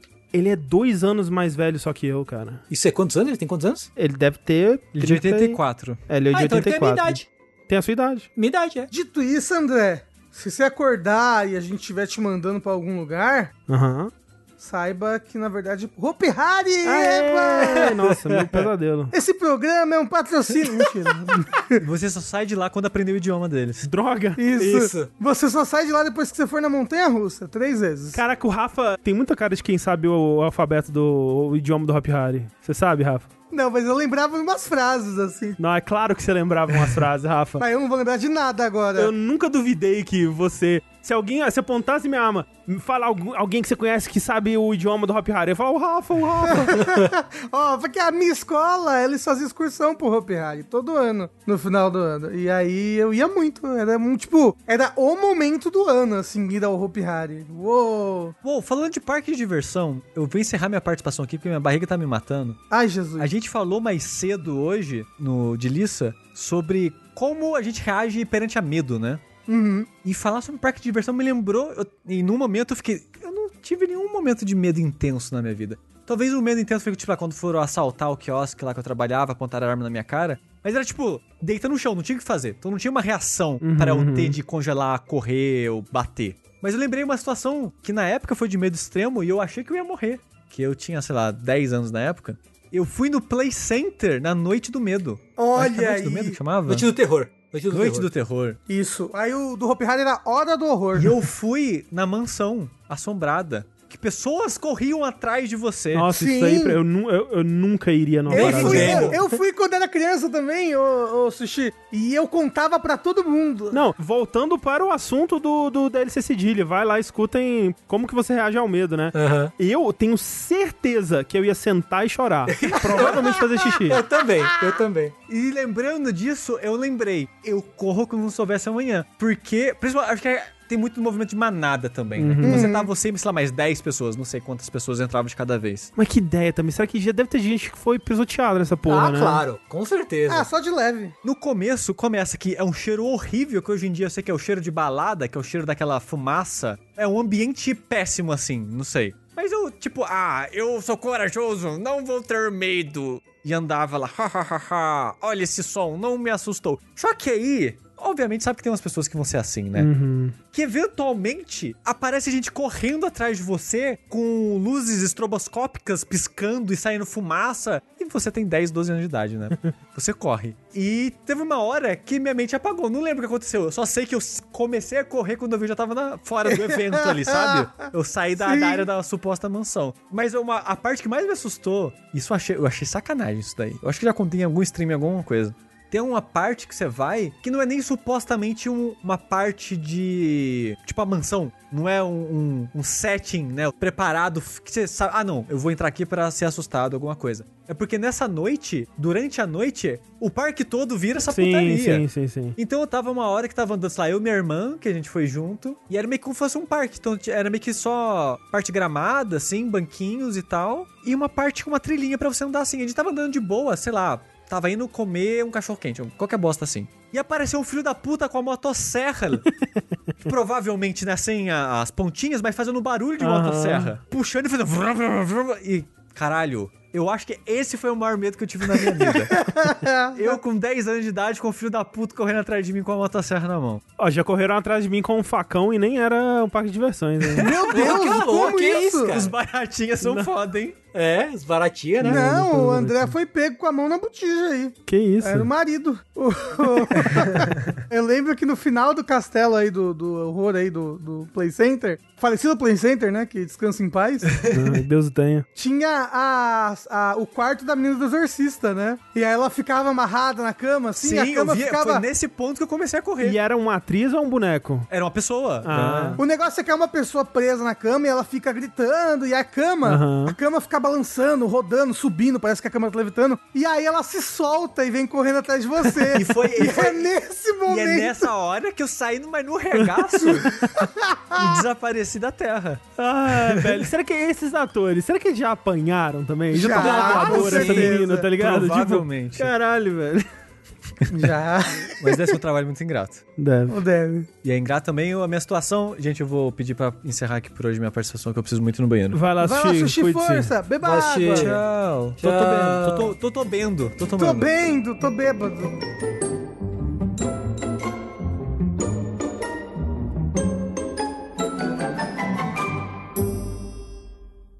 Lights up on Washington Heights. Up at the break of day, I wake up and I got this little punk I gotta chase away. Pop the grate at the crack of dawn. Sing while I wipe down the awning. Hey, y'all. Good morning. Então, antes da gente ir pro nosso bloco final, eu gostaria de trazer aqui um filme que eu vi recentemente que eu fiquei muito puto comigo mesmo. Porque como assim eu não tinha visto esse filme antes? Hum. E aí depois eu descobri que na verdade faz pouquíssimo tempo que ele lançou, então eu não fiquei tão puto assim. Que é o filme que se chama In the Heights. Ah, sim. Ou, no Brasil, em um bairro de Nova York. Parece muito uma nome de novela, sei lá. É, né? não, é esse mesmo é o nome do brasileiro. Em um bairro de Nova York. Que ele lançou no HBO Max Go, sei lá como é que é o nome do, do HBO novo aí. Que é uma adaptação do musical de mesmo nome, In the Heights, do nosso querido Lin-Manuel Umbrella. Quer dizer, Lin-Manuel Miranda. Olha só. Uhum. Criador de Hamilton e das músicas de Moana. E das músicas de Vivo, que eu vi também, eu esqueci, eu poderia falar sobre O Vivo. Coco? Não, Vivo. Vivo é o do, do macaquinho. O macaquinho Ah, e o. é. A Clarice falou que vocês o viram. Macaquinho de Cuba, vai pra Miami. É ruim esse filme, hein? Nossa senhora. As músicas são mais ou menos, mas o filme, nossa, pelo amor de Deus. Hum. Ao contrário do filme do macaquinho de Cuba que vai pra Nova York, o In The Heights é um filme que eu gostei pra caramba. O pessoal, ele já lançou, já tá uma briga de um musical é melhor, não, um musical é pior, blá blá blá blá. Se vocês quiserem saber a minha opinião sobre isso, esperem. Qual que eu prefiro, o musical ou o, o filme. E eu nunca tinha visto o musical, eu só sabia que, ah, é um musical que o, o Lin-Manuel Miranda fez antes do Hamilton, Aham. e ele é bem semelhante ao Hamilton em várias coisas, né? Tipo, no... Algumas músicas, algumas batidas são semelhantes. É porque é o estilo do Lin-Manuel, né? Tipo, eu acho que até quando você vai pra Moana, até quando você vai pra esse Vivo, muita música lembra, tipo, Hamilton, outras coisas assim dele. É, mas a música principal de Moana não me lembra Lin-Manuel Miranda, sabe? Não, não, não. Até porque não foi só ele que fez a- as músicas de Moana. Aham. Mas tem coisas nas músicas de Moana que me lembram ele, assim. É. E ele é um musical que trata desse bairro, em um bairro em Nova York, né? Esse bairro que é o Washington Heights. E ele começa com esse personagem, os Nave, contando pra crianças, assim, ele tá numa praia. Parece que é uma praia em algum local, alguma ilha da América Central. Contando, tipo, vou contar pra vocês sobre esse bairro em Nova York, blá, blá. Ele começa a contar da vida dele quando ele morava nesse bairro em Nova York. Basicamente, tipo, é um bairro que talvez suma um dia, é um bairro que não sei lá o quê. Que é um bairro do quê? É um bairro de imigrantes latinos. Então ele, ele vai contar, durante esse musical, muito sobre a vida, os sonhos, os objetivos de vários desses personagens que tem em si muito da cultura latina e de como é essa comunidade latina que vive no meio do coração dos Estados Unidos ali, sabe? É, e ao mesmo tempo sobre o bairro em si, que você fala, é, ele fala que o bairro tá sumindo, porque isso é muito comum, né? Que, tipo, é o- uma das consequências aí de gentrificação, né? Onde o lugar começa a atrair negócios e empreendimentos mais ricos, né?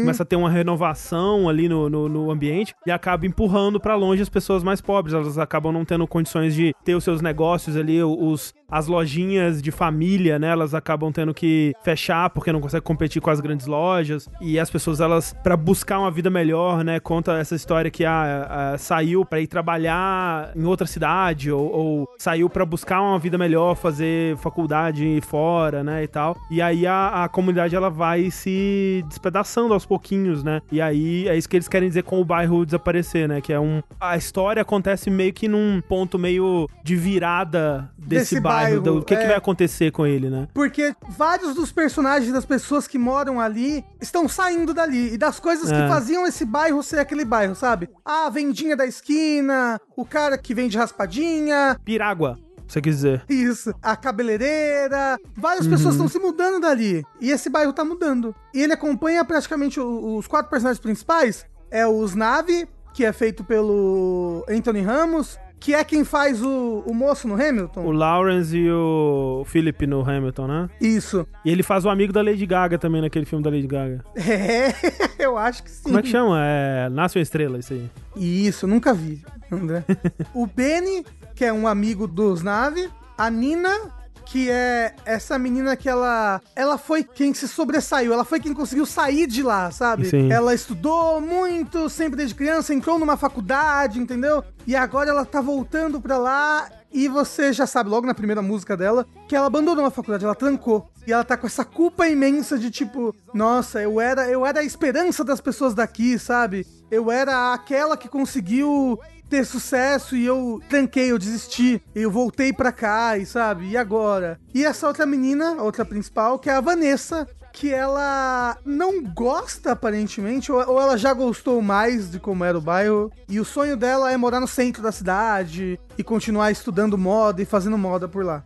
E além de vários outros personagens secundários que são maravilhosos, como a abuela Cláudia, o Sony, que é o sobrinho alguma coisa dos Nave, sobrinho neto, parente distante, basicamente um filho adotado dos Nave. E o próprio Snavi, ele tem um sonho também, que é eventualmente sair, Ah, é, né? Do, verdade. do Washington Heights. Os Nave ele tem um sonho de voltar pra República Dominicana. Voltar como? Porque quando ele era criança, ele ia passar férias com os pais dele lá e ele tem, tipo, memórias afetivas muito boas das praias e de tudo. E, e ele tem esse sonho de voltar pra lá e reviver um, barzinho que o pai dele tinha, um quiosque, né? Que era o Suenito, que é o pequeno sonho, né? Inclusive, né, como eu falei, o filme é muito sobre os pequenos sonhos de cada uma dessas pessoas dessa comunidade. Agora, primeira coisa que eu, não tem nada a ver, mas que eu já quero falar é o que torna o filme melhor que o musical, o Usnave. Que eu gosto do Lin-Manuel Miranda, gosto mesmo, mas ele canta muito igual em tudo, né? Então quando eu ouço as músicas do In The Heights ele cantando, é muito tipo, ah, é o Hamilton cantando, que engraçado. e eu gosto muito do, do, do Anthony Ramos. Ele é um gato, puta que pariu, que homem bonito, meu Deus do céu. Tengu, é um homem que você derrete, Tengu. Ô, louco. É, Derrete você mesmo. olha pra ele e você fala. Ai, que calor, que calor, que calor, que calor. Entendi. Oh, oh. E eu sei que muita gente prefere o, o musical por causa da- das duas meninas, né? Da Vanessa e da Nina. Porque preferem ela no musical, blá blá, blá, mas eu gostei bastante delas no, no filme também. Achei que elas cantam muito bem. Inclusive, amei as músicas. São boas, boas, boas, boas, boas músicas. Eu acho que até a ordem que as músicas tocam no filme é diferente do musical e faz mais sentido no filme, a ordem que as músicas tocam. Se não me engano, no musical, a música da abuela Cláudia, ela toca bem antes do que ela toca no filme. Eu acho que no filme ela toca no momento perfeito que ela tinha que tocar. Ah, então, porque eu acho que o, lance que é criticado sobre isso é que no musical eles dão mais tempo pra esse tema dela respirar ao longo do musical e que no Sim. filme só vem no final. Então, muita gente que gosta muito desse arco no musical, acha que no filme ele é deixado muito de cantinho, assim, só pra um momento. Enquanto que no musical ele tá respirando ali pelo filme inteiro, que é muito um reflexo do papel da Cláudia no- na comunidade, né? É, assim, é porque o musical realmente ele, ele desenvolve melhor a Nina e a Vanessa, principalmente, Uhum. né? E o filme já é longo já. Eu acho que ele tem umas duas horas de filme. E eu não sei se talvez uma versão do diretor, um director's cut aí no futuro, talvez deixar as pessoas mais felizes. Mas eu, eu, eu, eu sinto que a história foi bem contada. Talvez ela, ela não, não tenha essa coesão toda que o musical tem. É tipo quando eventualmente fizeram um filme de Hamilton, sabe? Uhum. O Hamilton, ele é muito. Ele tem temas que vão ecoando durante o musical inteiro, né? Sim. E que talvez num filme isso não fique tão claro. Não, e o, o- o musical já tem três horas, né? Não vai ter É. como ter tudo isso num filme nem fudendo, assim. Exato, exato. Uma coisa bem, bem interessante do plot dele também é que ele tem um evento que você sabe que vai acontecer, mas Aham. ninguém sabe o que vai acontecer, que é, vai acontecer um apagão naquele bairro. E aí o filme é tipo assim, quatro dias antes do apagão. Aí passa mais tempo, três dias antes do apagão. Aí, dia do apagão. O que, que vai acontecer nesse apagão, sabe? Qual é o desenrolar disso? E, e- e acho que até essa parte do apagão é um pouco do reflexo da. Como é que eu posso dizer? Não é da pobreza dessa comunidade, É meio mas que do da... abandono, né? É isso, é um, é um reflexo do abandono que o resto da, da cidade ou que a sociedade tem para com essas pessoas imigrantes. E acho que a coisa que eu mais gostei do filme foi esse. Justamente essa, esse orgulho da América Latina, sabe? Uhum. A minha música favorita é o Carnaval del Barrio, que fala muito sobre isso. que ela é sobre, mesmo essas pessoas estando dentro dessa outra comunidade maior e americana e cultura americana, eles ainda preservam muito e celebram muito a própria cultura. E como o agregar dessa cultura, sabe? A- essas culturas latinas que são diferentes, mas que possuem muita semelhança, como essas semelhanças se dão as mãos e fazem aquela comunidade viver do jeito que é, sabe? Como a, a própria a, abuela Cláudia, ela colheu ali sobre ela pessoas que não são da família dela, mas que viraram a família dela. E como essas culturas todas viraram esse caldeirão, assim, dessa família. A minha música favorita de longe é a Esperança e Fé, que é a da Abuela Cláudia, assim. Eu acho que é o para mim é o, o ponto mais alto assim do musical de, de longe. E é engraçado, Rafa, tipo, eu nunca consegui gostar tanto de In The Heights, tipo, na época do hype do Hamilton, eu fui ouvir o, o álbum, né? Eu nunca vi a- uma gravação da peça nem nada, mas eu fui ouvir o álbum e não me pegava, sabe? Tipo, eu ouvi assim, tentei ouvir algumas vezes, tipo, até uma, uma música ou outra aqui que eu acho legal e tal, mas não me pegava como o Hamilton pegou, e aí eu, eu fui ver o, o filme e tem coisa ali que eu gosto, eu gosto dos personagens, eu gosto de toda essa temática da cultura, do bairro, tudo isso é muito legal, muito bem feito, tem momentos da história que eu acho muito emocionantes e tal. Ah, eu chorei muito. Mas acho que o que falta pra mim é que eu não gosto das músicas, sabe? Tipo, Nossa. não tem muita música ali que eu gosto. E pra um musical isso é muito foda, assim. Não, eu gosto. Inclusive, eu tô ouvindo direto, assim, sem parar, todas as músicas, André. Eu acho que deve ter umas duas músicas que eu acho que é mais ou menos, assim. O resto eu gosto demais, de várias, várias, várias, várias músicas. Aquela. A primeira música da, da Nina, que é Breathe. A, a primeira música da Vanessa, que é It Won't Be Long Now. A música da Loteria, que é 96 mil, também muito boa. Nossa, eu não gosto dessa música. Essa, essa, Puta, essa eu loteria é uma música que eu ativamente desgosto. Porque o lance do Hamilton, pra mim, era que, tipo, as primeiras vezes que eu ouvi Hamilton, tinha algumas músicas, assim, que elas não conectaram comigo e poucas que eu desgostei. E aí, com a- as vezes repetidas, as músicas que eu não conectava, eu comecei a gostar e eventualmente cheguei num ponto que não tem nenhuma que eu desgosto, assim, eu só relevo uma ou outra, assim, sabe? E o lance do In The Heights é que tinha muito mais um número de músicas que eu ativamente desgosto. e aí eu, eu ele não ficou comigo, assim. Não, eu acho que ele tem. ele- é, como eu falei, ele tá bastante comigo. Eu tô. Todos os dias eu vou tomar banho. Eu boto a minha caixinha de som pra ouvir In The Heights, assim. Eu só, infelizmente, eu pulo as duas primeiras músicas. que Elas são boas, a In The Heights e a outra que é a do Benny. Mas eu gosto muito da terceira música, que é a da Respira. Aham. E aí eu sempre começo dela e acabo nunca ouvindo as duas primeiras. Porque, né, eu tô no banho e não, não, não dá pra ir lá trocar a música. Ah, sim. Você sabe que tem uma função maravilhosa chamada playlist. É. Porra, é preguiça, né, André? Pelo amor de Deus.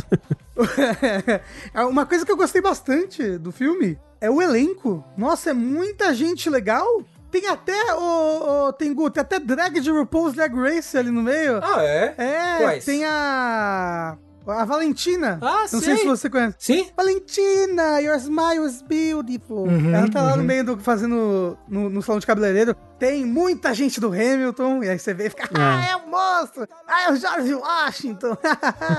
tem gente do Brooklyn Nine-Nine. Tem, nossa, é, Tem é- o Lin-Manuel fazendo o vendedor de pirágua. tem Piragua, Piragua.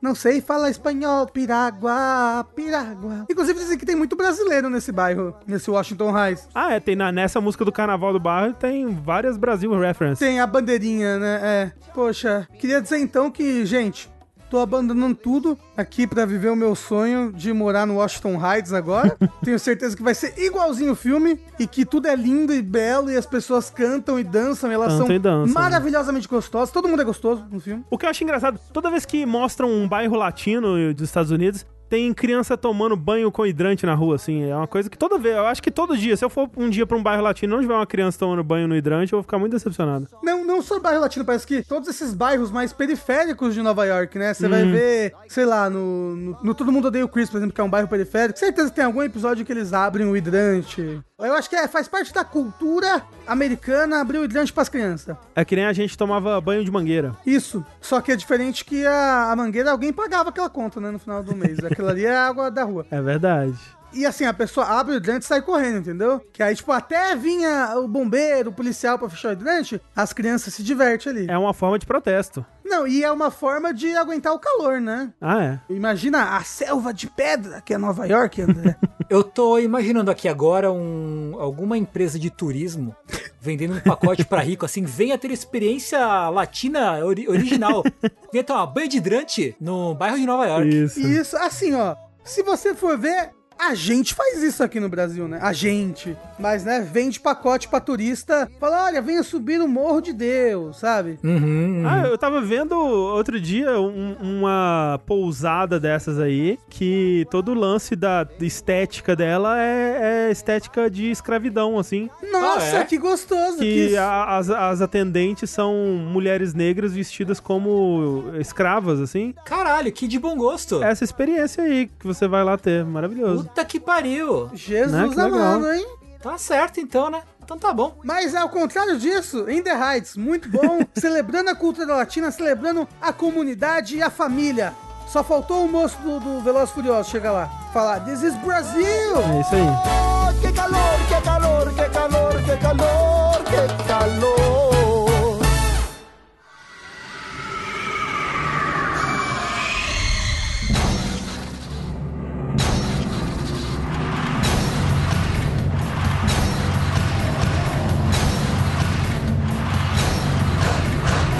Só então, pra encerrar, eu quero falar da coisa que eu tenho consumido, assistido aí a todo minuto dos últimos três meses, sei lá, que sempre que eu tô no computador fazendo alguma coisa que não demanda a minha escuta, ou em todo o meu tempo livre, basicamente, né, tirando os momentos que eu tô com a Clarice e a gente assiste né, algum filme, alguma série ou coisa do tipo. Desses últimos três meses eu não assisti por minha conta nenhum outro vídeo do YouTube, basicamente, que não tenha sido um episódio de Critical Role. Olha só. Que eu, há algum tempo atrás aí, eu comecei a assistir a segunda campanha deles, parei lá pelo episódio 30 e poucos, assim, e aí, uns três meses atrás, eu retomei, e ontem eu terminei de assistir Ah, o episódio 141, puta que haja pariu. episódio. Caralho, é muito longa a Meu campanha, Deus. É cara. muito, é muito longa, é, é muito divertido isso daí? É uma das coisas mais divertidas que eu fiz, é uma das empreitadas mais divertidas que eu já tomei na minha vida, assim. Pra quem não sabe, o Critical Role é um, é um programa da Twitch, do YouTube aí. São sessões de RPG, né, de Dungeons and Dragons, ao vivo,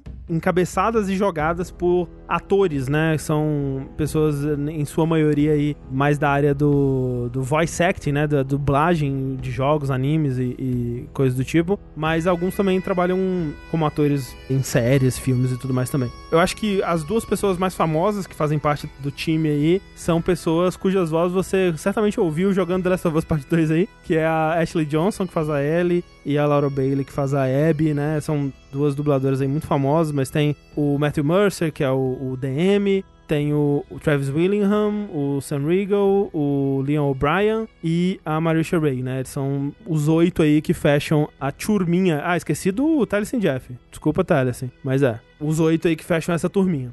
Então, é uma experiência muito interessante, né? Porque não só porque o Matthew Mercer é um excelente DM, né? A construção de mundo dele é muito sólida, né? O mundo que se passa as histórias é um mundo muito, você vê que muito bem pensado na, na sociopolítica, na história, né? Na geografia, no, no porquê que as coisas estão onde elas estão, o que que aconteceu antes, por que que as coisas estão agora do jeito que elas estão, facções diferentes e tudo mais, tudo isso você vê que teve um, um trabalho muito cuidadoso, muito carinhoso ali pra fazer isso tudo. Além, é, é claro, das capacidades dele como ator ali, improvisador de desenvolver personagens na hora e lidar com o, o imprevisto, né, e, e coisas desse tipo. Mas também de toda a mesa, né? Todo mundo ali é ator e tem alguma experiência ali com improvisação, né? E eu acho que muito vem não só do fato deles serem profissionais muito experientes e que sabem lidar com, né, reagir muito rápido e, e criar situações muito interessantes ali à medida que as coisas vão acontecendo, mas que eles também são amigos há muito tempo e eles jogam Dungeons and Dragons há pelo menos uns 10 anos aí. Então eles têm muita confiança uns nos outros, assim, que eu acho que é algo muito fundamental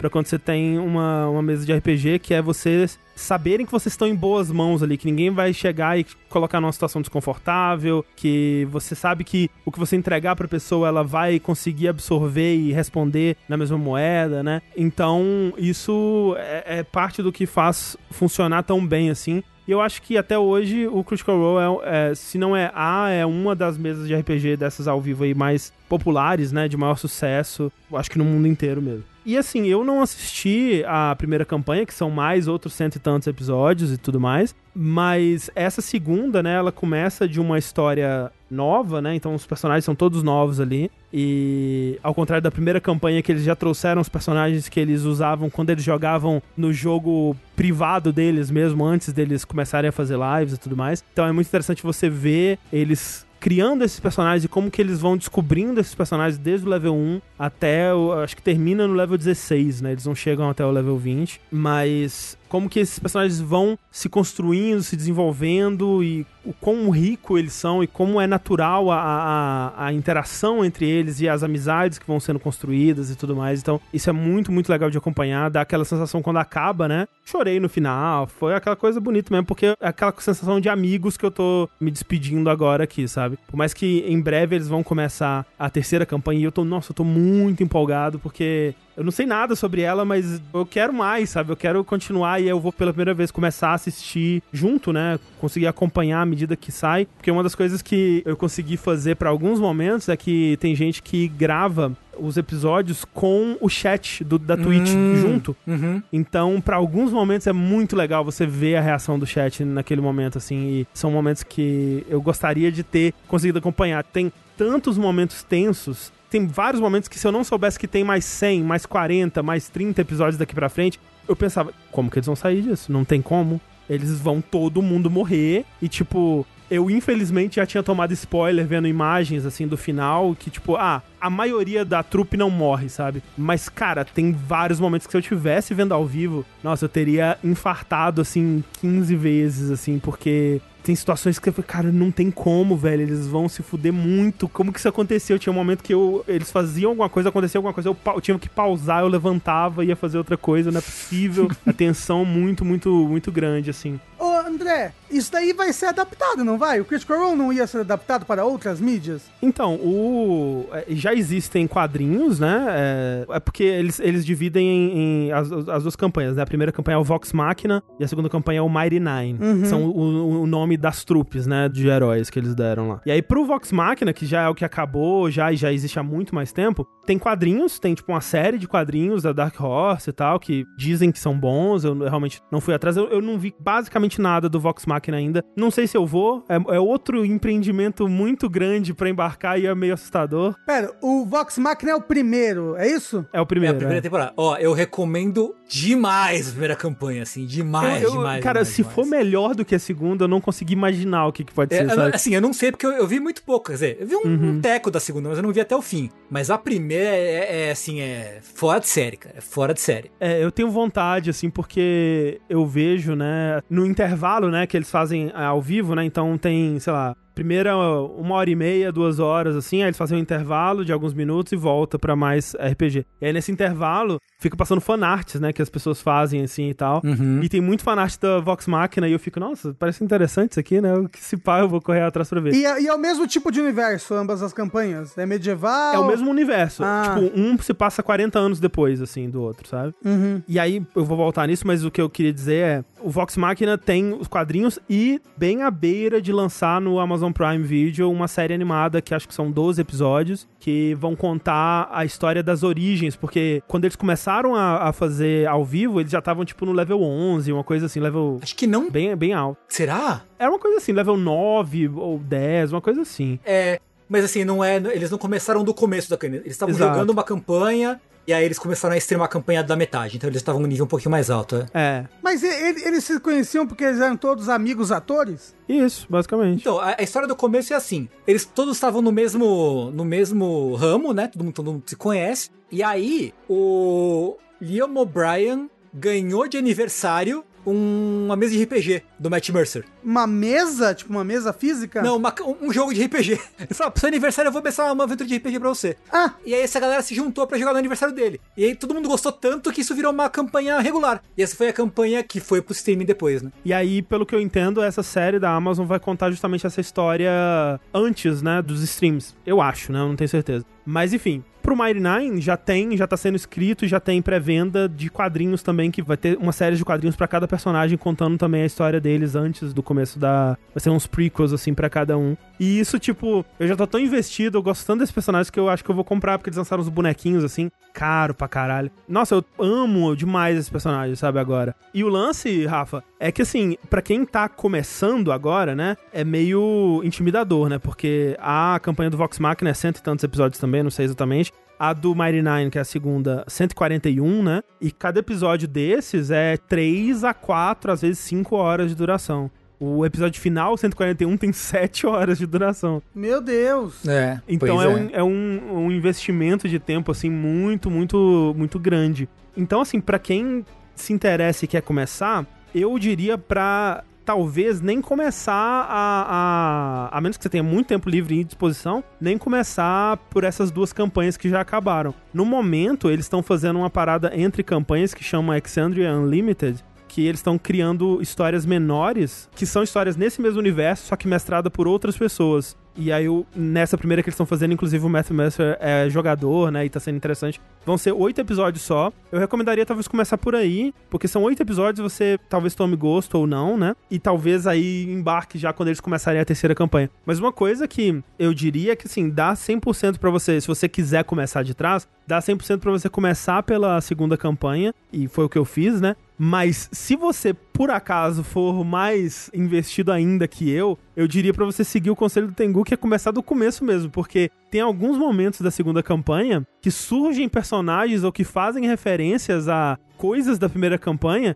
e que é maravilhoso você ver a reação dos jogadores e eu não tô entendendo nada. Tipo, o que, que tá acontecendo, sabe? Aham. Tem momentos assim onde coisas que foram citadas na primeira campanha aparecem aqui, ou personagens que voltam, coisas assim, e que eu tive que ir na wiki lá, tipo, quem que é esse personagem, por que, que eles estão reagindo desse jeito. E eventualmente eu consegui, ah, tá, ok, eu entendi por quê, qual que é a importância e tudo mais, mas não é a mesma coisa, né? Então tem coisas assim que eu perdi o, o contexto, com certeza. E André, precisa de um nível de inglês, né? Avançado pra conseguir acompanhar isso daí, não? Então, mas assim, não é a experiência ideal, mas tem duas coisas aí. Se você tem uma dificuldade pra ouvir inglês, mas não pra ler, se ler pra você é mais fácil, todos os episódios eles são legendados e não é legendado por robô, é legendado por equipes profissionais mesmo. Então eles São legendados em inglês. é, em inglês e é meio até closed caption, assim, onde eles colocam sons que não são falas na, na legenda, ah, suspirou ou coisas assim, né? Então tem essa preocupação que eu acho muito legal. E essas legendas em inglês, elas têm uma tradução do Google Translate pra português, que não é perfeito, mas eu já assisti alguns episódios com a legenda em português e é ok. Eu nem sei se é exatamente Google Translate, eu acho que é Google Translate com uns pitacos ali de alguém, sabe? Porque tem momentos que é muito uma tradução muito boa pra ser Google Translate, tem outros que é meio nas coxas assim, mas dá pra assistir assim também e é uma possibilidade. Só que realmente, né, sabendo inglês e pelo menos lendo, conseguindo ler bem inglês, você vai tirar um proveito melhor disso aí. Eu realmente eu assisto essa, essa parada e eu só fico torcendo pra a vacina chegar logo pra gente poder voltar com a nossa, né, Tengu? Pois é. Não é? Puta que pariu. E assim, é, é óbvio, porque eu acho que eu falo isso em um momento, mas assim, a minha inspiração para voltar a jogar RPG, querer streamar RPG, querer fazer essa campanha, é, é totalmente depois que me apresentaram o Critical Role. Assim, eu fiquei maravilhado. Eu assisti um episódio ao vivo, do nada, no meio da primeira campanha, fiquei maravilhado, voltei, comecei a assistir desde o Uhum. começo e, cara, é é absurdo e, e me inspira demais, assim, demais, assim, se eu, se, né, eu, eu admiro muito o Matthew Mercer como DM, inclusive, acho que ele é um DM bom pra caralho, não só de, de no ofício de DM, mas como narrador, como construtor de, de cenários e, e- e situações e tal, Uhum. Falei, cara, se der pra fazer um, um 20 mil avos do que os caras fazem no, no, no Critical Role, na nossa campanha, eu já fico feliz demais, assim. Eu, toda vez que alguém aparece falando, "Pô, pô, fiz um fanart do momento tal, eu falei, caralho, bicho, eu vou chorar aqui, cara. Como é, como é que pode uma porra dessa? Então, assim, eu recomendo demais, assim, a segunda campanha acredito que seja ótima também, porque tem também outros amigos que assistiram e falaram que é muito boa. Mas, cara, a primeira campanha é, tem momentos que é de arrepiar, assim, o bagulho é surreal.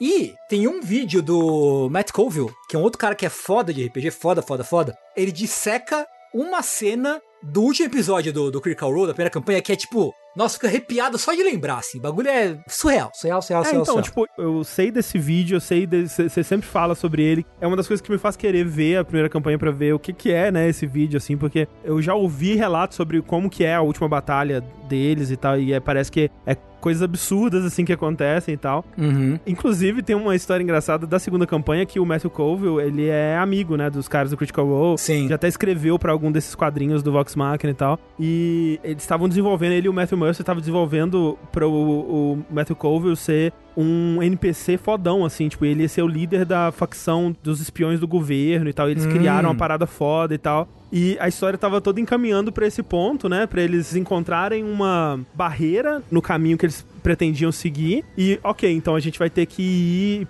pedir ajuda do Império, né? E ao invés de fazerem isso, eles literalmente cavaram um buraco no chão e passaram pela barreira. Literalmente. E chegaram no lugar que eles não deveriam chegar. Caralho. E aí o Matthew Cove nunca apareceu na história. Ele tava encaminhadinho pro personagem dele ser um personagem foda e tal, e nunca, Caralho. nunca rolou. Ele tava, tipo, esperando numa salinha do lado, assim. Não, tipo, ia acontecer no episódio seguinte, assim, mas eles já tá- eles já Ah. estavam combinadinho, assim, tipo, tá quase chegando, hein? Semana que vem, se pá, eles já te encontram, esteja a postos aí e tal. Caralho, que foda. Esses momentos, assim, são é, as coisas que eu acho que é vem a, a mágica, né? Do que torna essa experiência tão única e tão diferente, tão interessante, e o que me prendeu tanto, assim. É claro que tem a, coisa de você assistir essas pessoas que são tão talentosas, né? E esse mundo que é interessante, essa história. Você quer saber pra onde ela vai desenrolar. Mas tem um- algumas coisas, assim, que foram o que me fizeram perceber por que, que eu tava gostando tanto disso. E uma dessas foi um, um- Tem um momento lá pelo episódio 90 e poucos que eles estão. Eu vou contar o, o que acontece na cena aqui, né? Se alguém, sei lá, não quiser spoiler do episódio 90 e tantos, assim, eu vou contar bem sem contexto pra não dar outros spoilers, né? Mas eu vou, vou falar do, do momento aqui. Eles estão tentando livrar um amigo deles de uma maldição. E eles descobrem que quem jogou essa maldição no amigo foi uma bruxa da floresta, assim, tipo, é, no D&D é o, a Hag, né? Eu não sei como é que é o Uhum. nome em português, mas é tipo uma bruxa que ela gosta muito de negociar coisas, né? E ela gosta muito da música do Bob Marley, né? Que é o reggae. Esse daí. É- é tem o- a boinazinha preta, vermelha, amarela lá. Isso. E aí eles vão nessa jornada, né? Passam pelo pântano super perigoso, fantasma, monstros, e o caralho a quatro chegam na cabana da bruxa. E aí eles encontram a bruxa lá e a bruxa quer negociar com eles, quer ver o que, que eles querem, né? E ela recebe um, um de cada vez ali dentro da cabana. E eles descobrem que a bruxa, ela gosta muito de sofrimento. Então ela quer trocar. Eles começam a pensar assim, tipo, o que, que a gente pode fazer pra você tirar a maldição do nosso amigo? Você quer dinheiro? A gente pode fazer uma missão pra você? E a bruxa, não, eu quero sofrimento, eu quero sofrimento novo. Então, o que vocês podem me dar que vai causar muito sofrimento pra vocês? E aí, todo mundo começa a pensar, tipo, nas coisas mais bad possível. Tipo, o que, que eu posso dar que vai ser muito horrível pra mim? Inclusive, é um momento que pare... me lembra muito de um momento que a gente passou na, É verdade. na nossa campanha também. É né? verdade, é verdade, é verdade. E as pessoas começam a pensar, tipo, a, a- eu vou dar minhas memórias, eu vou, pa- eu vou trocar minhas amizades e passar o resto da minha vida sozinho. Caralho. Pera, mandaram ela pro Brasil. Puta que pariu. É, eu vou, eu vou pro Brasil, sabe, tal.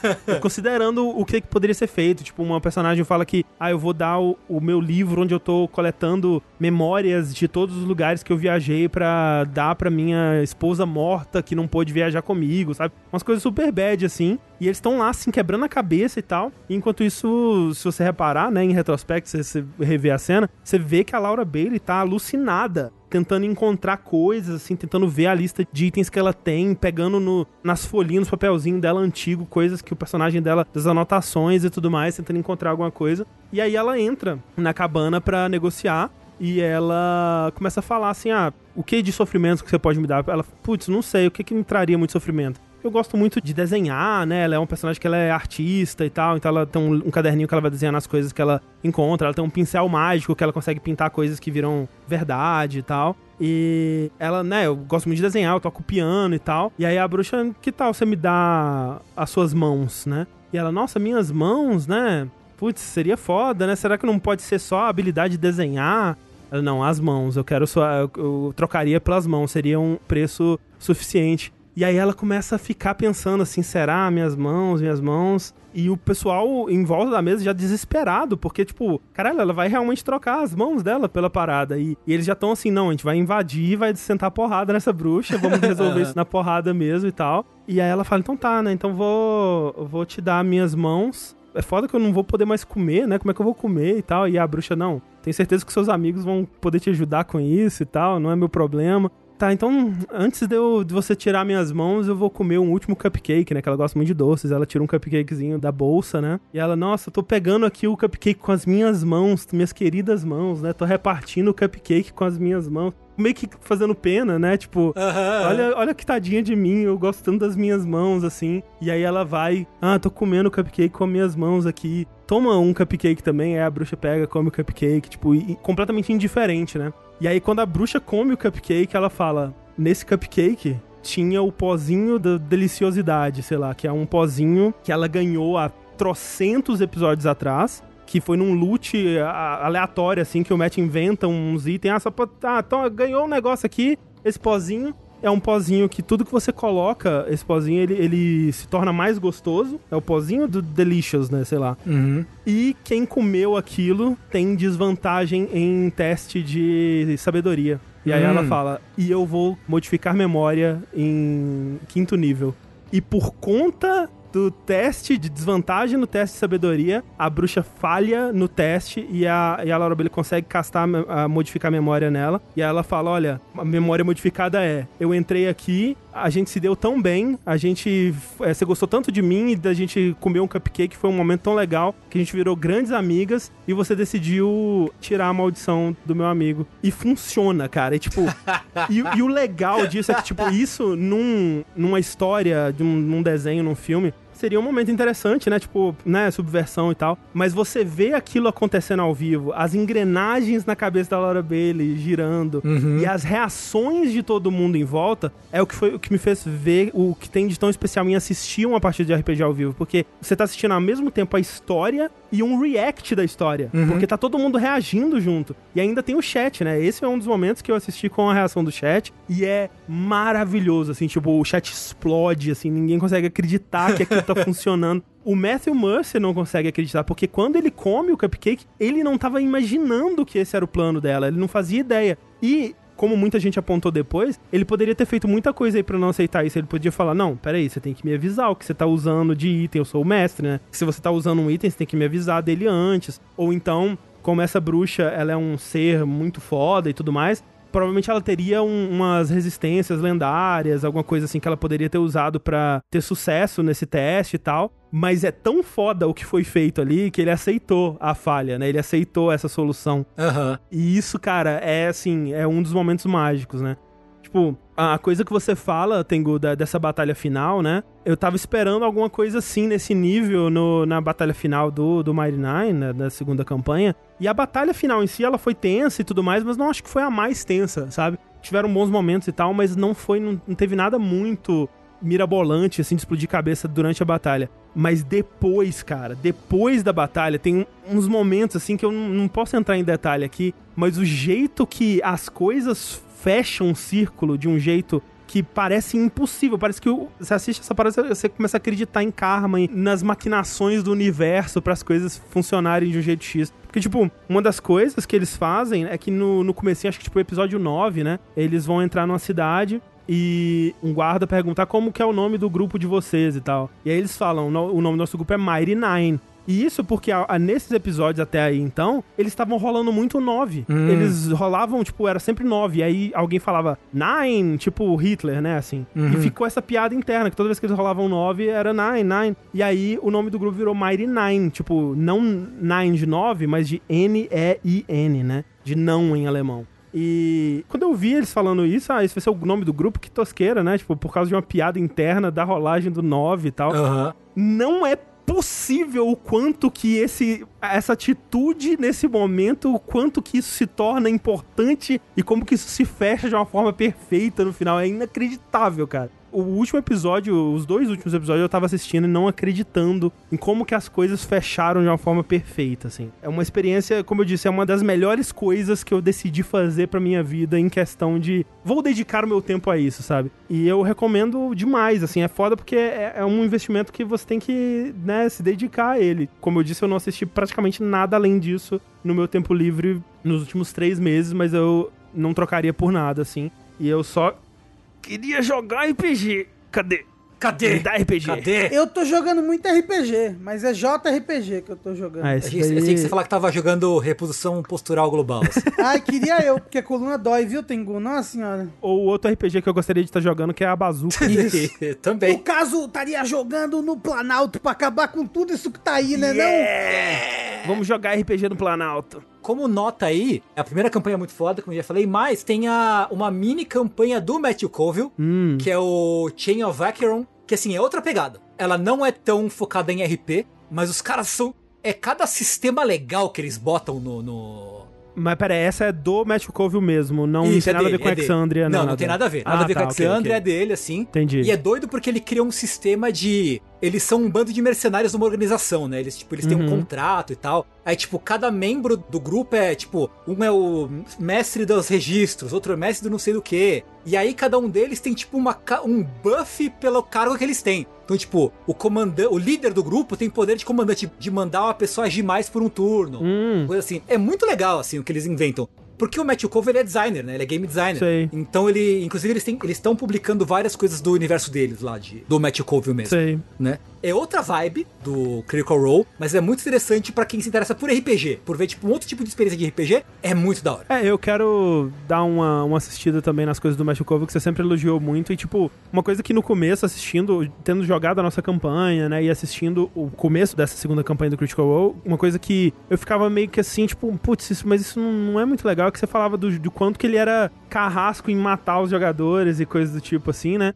Eu ficava, putz, isso não deve ser legal, mas porque eu- na minha cabeça, tipo, ah, o mestre, ele tá lá pra coisar as regras, mas de vez em quando ele, né, ele pode dar uma ajustada aqui e ali pra ajudar os jogadores e tal. E uma coisa que eu fui apreciando com o passar do tempo é o quanto que o Matthew Mercer, ele não ajuda, cara. Tipo, ele, ele, ele, em vários momentos eu pensava, não, mas agora ele vai ter que dar uma roubada. E aí ele rola a porra de um 20 natural e fode todo mundo. E eu, tipo, caralho, meu Deus do céu, mas você vai matar todo mundo. E ele, tipo, feliz, sabe? Tipo, é isso aí, galera. Aham. Tô aqui pra matar vocês mesmo. E isso gera uma tensão tão fodida, sabe? Tipo, nos jogadores e em mim que tava assistindo, sabe? O tempo Uhum. todo. Que, como eu disse, se eu conseguir ver a terceira campanha ao vivo, eu acho que eu vou infartar, porque sabendo que quase ninguém morria, eu já quase infartava, ao vivo eu vou passar mal, sabe? Então, É, é, o próprio Matthew Colville fala nos vídeos dele que ele tem uma série muito boa pra quem quer aprender, começar a mestrar, né? Que ele fala que a morte, ela não é. Se a morte for épica e não for injusta,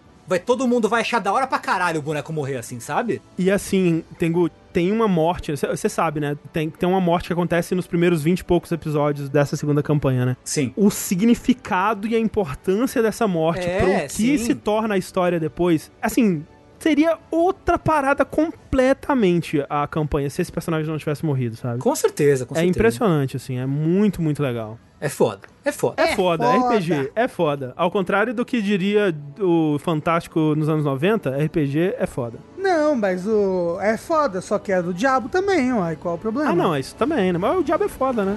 O diabo é foda.